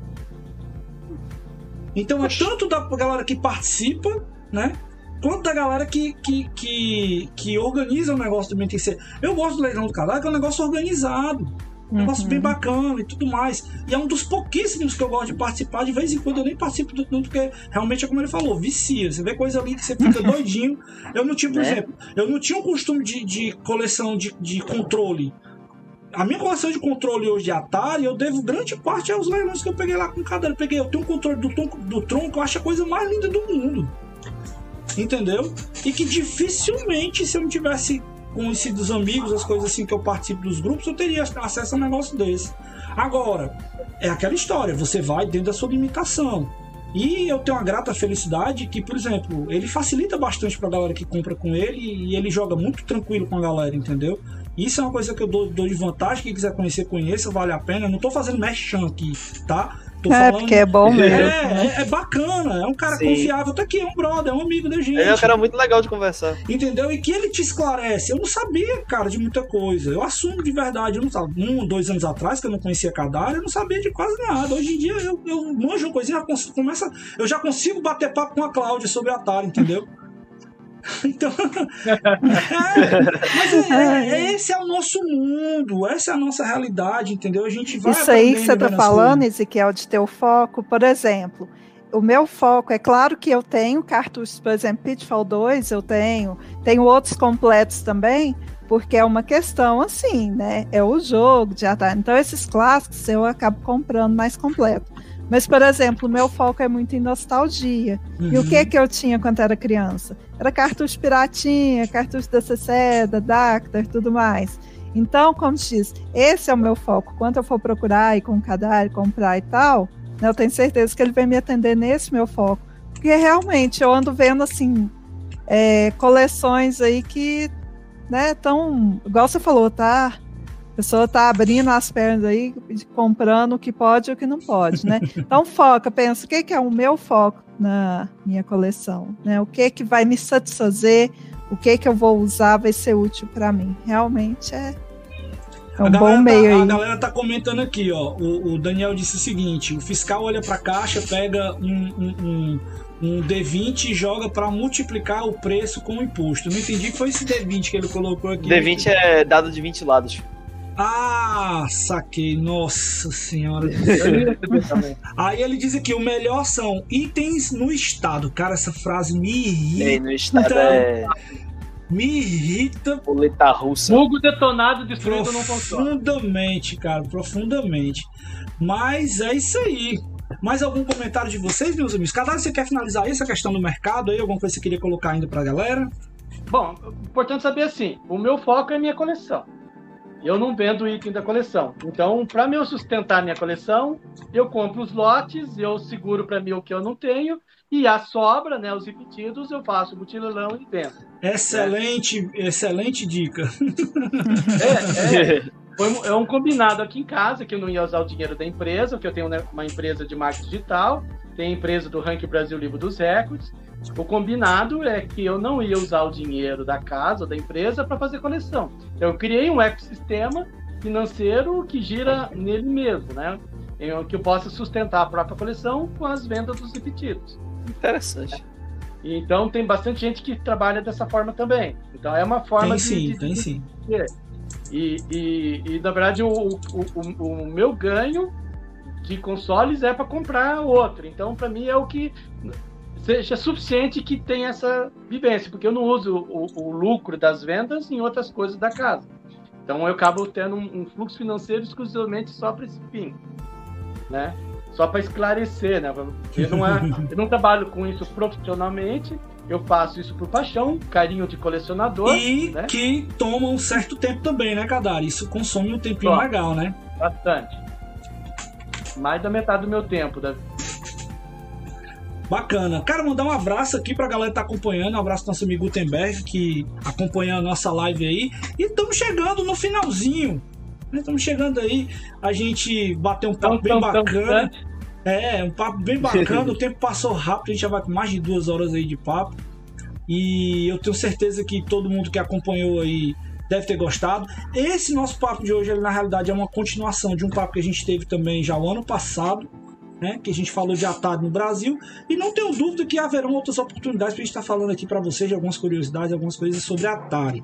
Então, o meu grande abraço a todos vocês que acompanharam, mas eu quero primeiro agradecer aos nossos participantes. Vamos então primeiro com as damas dando seu, sua palavra final. Né, o seu agradecimento e o seu jabazinho aí de como é que a turma pode encontrar você nas redes, nos canais e nas lives aí da vida. Então, te agradeço, Ezequiel. Gosto demais de participar é, dessas lives, assim, desses bate-papo para mim é muito nostálgico e é sempre aprendizado também, né? Que é igual eu falei, a gente estuda, estuda a história da Atari, lê, vê documentário, mas sempre tem alguma informação, inclusive pessoal do chat, né? Igual teve o comentário do... Do Daniel, sempre muito participativo e... com a gente. É, aí, como diz, a gente também está aprendendo, né? E te agradeço então o convite. Muito bom estar aí novamente com o Kadari, né, que também tem muito conhecimento aí para passar para a gente. Serginho, foi um prazer também estar aqui com você. Parabéns aí por estar, como diz, nos dando a, a dar a chance aí de, de uma sobrevida ao Atari, né? As outras gerações aí. Vai em frente mesmo. E quem quiser acompanhar o meu canal, pesquisa aí TremTube na no YouTube. Hoje a gente sabe por que, que é trem. Isso. Ah, é... Pois aqui, ó, coloca os links lá embaixo, viu? Sim, pode deixar, vai ter. Põe os links aí. Então, meu canal, por causa do trem que passa aqui em Minas, né, perto de casa, é, eventualmente toda quarta eu tô na Warp Zone também Eventualmente nas sextas também apareço por lá. E agora, de vez em quando, estou aqui também, né? Junto com, certeza. Ezequiel. Parceira da gente e... aí dá o segue demais. E sempre que tiver assunto de Atari, pode chamar que eu gosto demais. Valeu, gente. E meu amigo Kadari, dá o seu recado aí, final pra galera, faz o seu jabazinho aí que, como é que a galera pode encontrar você e participar dos grupos aí que você organiza com, com a vida e da galera aí que curte Atari e MSX também, né? É isso aí. Bom, isso aqui, ó, a gente já tem não só amigo virtual, a gente já, já amigo presencial, né? É verdade. Eu fui lá pro Ceará, eu fui lá para Fortaleza, imagina se a gente não se encontrou, né? demos um rolê, fomos na lojinha, vamos comer fora, a gente fizemos um tour, Cara, pensa no anfitrião, cara. Se for lá pra Fortaleza. Caramba! Dizer que é um cara. Eu vou. Quando for de novo lá, a gente vai se ver de novo, né? Com certeza, meu amigo, com certeza. Não, é, isso aí, cara, é uma coisa que eu faço porque eu gosto muito de tratar bem meus amigos. Então, não foi só com você, foi com todas as pessoas que já vieram aqui, Mamed, o, o, o, o, pessoal do Garré veio para cá também já. né? O, pô, cara, Velberan, Velberan também já veio pra cá e a gente já teve todo esse, esse momento de conversar e tudo. Eu, são amigos, são pessoas que eu vou fazendo amizade e eu tenho o maior prazer e satisfação de receber os amigos aqui na minha terra. Assim como eu sei que também grande parte dos amigos que eu tenho tem grande satisfação de me receber bem, de me tratar bem, né? Assim como eu sei que qualquer dia que se eu for lá pra Minas eu vou comer um pãozinho de queijo lá com a Claudinha. A gente foi para Curitiba, né? A gente vai ter a satisfação de de conhecer sua cidade, que ainda vou. Deixa eu passar essa pandemia, é. eu ainda vou, né? E Recife, a terra do nosso amigo aí, Serginho, né? Serginho, eu conheço Recife. Da próxima vez que eu for para Recife, que não é difícil de acontecer, acontece de vez em quando, tem uns eventos de tecnologia. É, e aí eu vou, ah, vou aperrear por aí. Tranquilo. Pois é, ah, deixa, deixa teu recado aí e teu jabá pra galera, por favor. Então, aí tem o meu canal do YouTube, o Ezequiel vai botar um link ali embaixo, né? Sim, vai estar tá é lá no vídeo. Ali no navegador atari.li y, que vai pro YouTube. E, ou procurar na internet, né? Kadari, Atari, Kadari Games ali no YouTube, uhum. vai achar uhum. também meu, meu, meus canais. No YouTube você procurar Luciano ou L Kadari, Luciano Kadari lá no, no, no YouTube, você encontra o canal lá que tem as informações de como é que você vê os itens, você participa dos grupos e tudo mais. Vou colocar o link aí pra galera agora no chat, no chat também, mas no vídeo que vai sair na versão editada lá na quarta-feira, vai estar tá aí pra galera também. Tanto do Kadari quanto do da minha amiga Claudinha já estão aí pra galera aí para vocês verem, tá? Também tem no Instagram lá também, iPlay Kadari, se procurar lá. iPlay Kadari eu coloco um pouco das minhas coleções. Uhum. Lá não é venda nem nada, eu só boto alguns itens da coleção lá na iPlay Kadari no, no YouTube. No YouTube, no, no, no Instagram. Bacana. E você, meu amigo Henrique, bem-vindo aqui ao nosso papo, né? Primeira vez. Cara, gostei demais da sua participação. Você é um eu cara também. novo aí. Gerou expectativa aí. Com certeza, gostei demais. E é um cara que tem a cara da garotada que curte game hoje em dia, né? Então isso é muito bacana a gente poder tá falando. Nova geração com... Exatamente, tá falando com um cara assim. Eu espero que meu filho que tá com 7 anos hoje ele cresça e tenha esse mesmo amor, essa mesma paixão. Eu procuro cultivar nele aqui da maneira que eu posso para ele poder continuar, né? E ter uma herança como a galera colocou aí no chat, né? Mas fala pra galera aí o que é que você faz na internet, como é que a galera te encontra. Muito obrigado por você ter participado com a gente. Nada, eu que agradeço de ter de poder participar do seu programa. Eu sempre eu costumo assistir também de vez em quando. É muito interessante realmente. E bem, é, eu tenho um canal na Twitch que eu acho que eu, eu acredito que eu passei para vocês aqui, ó, que Passou. é Kunabi. Kunabi é meu nick nos jogos geralmente e na maior parte do tempo, quando. Na verdade, eu não faço muito stream, mas quando eu faço, geralmente é jogando League of Legends ou então é jogando qualquer outra coisa mais antiga mesmo, porque é o que eu me divirto jogando, na verdade. Eu gosto muito mais de jogar coisa mais antiga do que coisa mais recente. E eu também queria comentar aqui que eu fiz uma pesquisa ontem no meu, no meu WhatsApp, perguntando para alguns amigos meus que têm a minha faixa etária, e mais ou menos uns 40% de umas 25 pessoas disseram que acha que você colecionar ou você ter algum vínculo com algum console mais antigo é um negócio idiota, é um negócio que você não Nossa. deveria fazer porque tem coisa que é muito melhor. E é algo que eu genuinamente não concordo. Eu acho que se você for pensar desse jeito, você vai estar tá deixando um legado absurdo para trás. Se você for parar de digamos que você queira deixar um Nintendinho para trás, Cara, como é que você vai conhecer Mario? Como é que você vai saber como é que era Zelda na essência? E são muitas outras coisas, cara. É como se você tivesse um museu dentro de casa se você fizesse isso. Você tá fazendo seu papel para conservar a história. Boa. Então, eu eu me divirto justamente pensando nisso, que eu tenho um museu que eu consigo conservar parte da história assim. Legal. Cara, me desculpa o termo, mas moleque mandou bem, viu? Nossa Demais. senhora. Tem que mandou, ter mais gente, mais molecada assim. Mandou benzaço, cara. Eu fico felizaço com isso, porque, para quem sabe, o trabalho da União Cearense de Gamers aqui no estado do Ceará é exatamente esse, de fazer com que essa garotada, que todo mundo que está envolvido direto e indiretamente com o que a gente faz com relação a jogos, possa conhecer um pouco mais e saber que jogo não é só você estar aquele momento ali e descartar, não, é você saber da história, você conhecer, você conversar, você discutir, né? E é isso, cara, Henrique, Serginho, a essência é essa, cara. Muito bom. Tô morto de feliz aqui de ver que a gente tem uma garotada como você que tá curtindo isso, que fala sobre retro games, porque é, é, você não vê hoje tanto no YouTube uma garotada da sua idade falando de retro games, isso é muito bacana de ver, né? E, cara, os jogos novos são massa, eu jogo de tudo. Eu jogo de tudo, Sim. entendeu? E eu tenho amigos meus que tem o contrário também, viu? Eu tenho amigos meus da minha idade que acham jogo novo uma porcaria. Eu escuto pra caramba isso aí, né? E, e, sinceramente, eu acho que na verdade, cara, a gente tem que procurar entender que tudo é jogo e a gente se diverte, tudo a gente tira um pouquinho.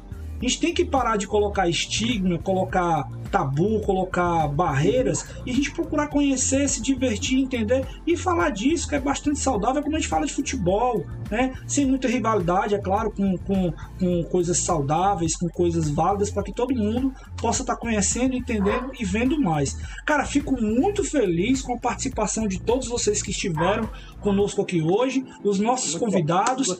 É isso aí, eu sou Ezequiel Maurões, esse é o nosso Quebrando Controle e eu vou sobreviver jogando.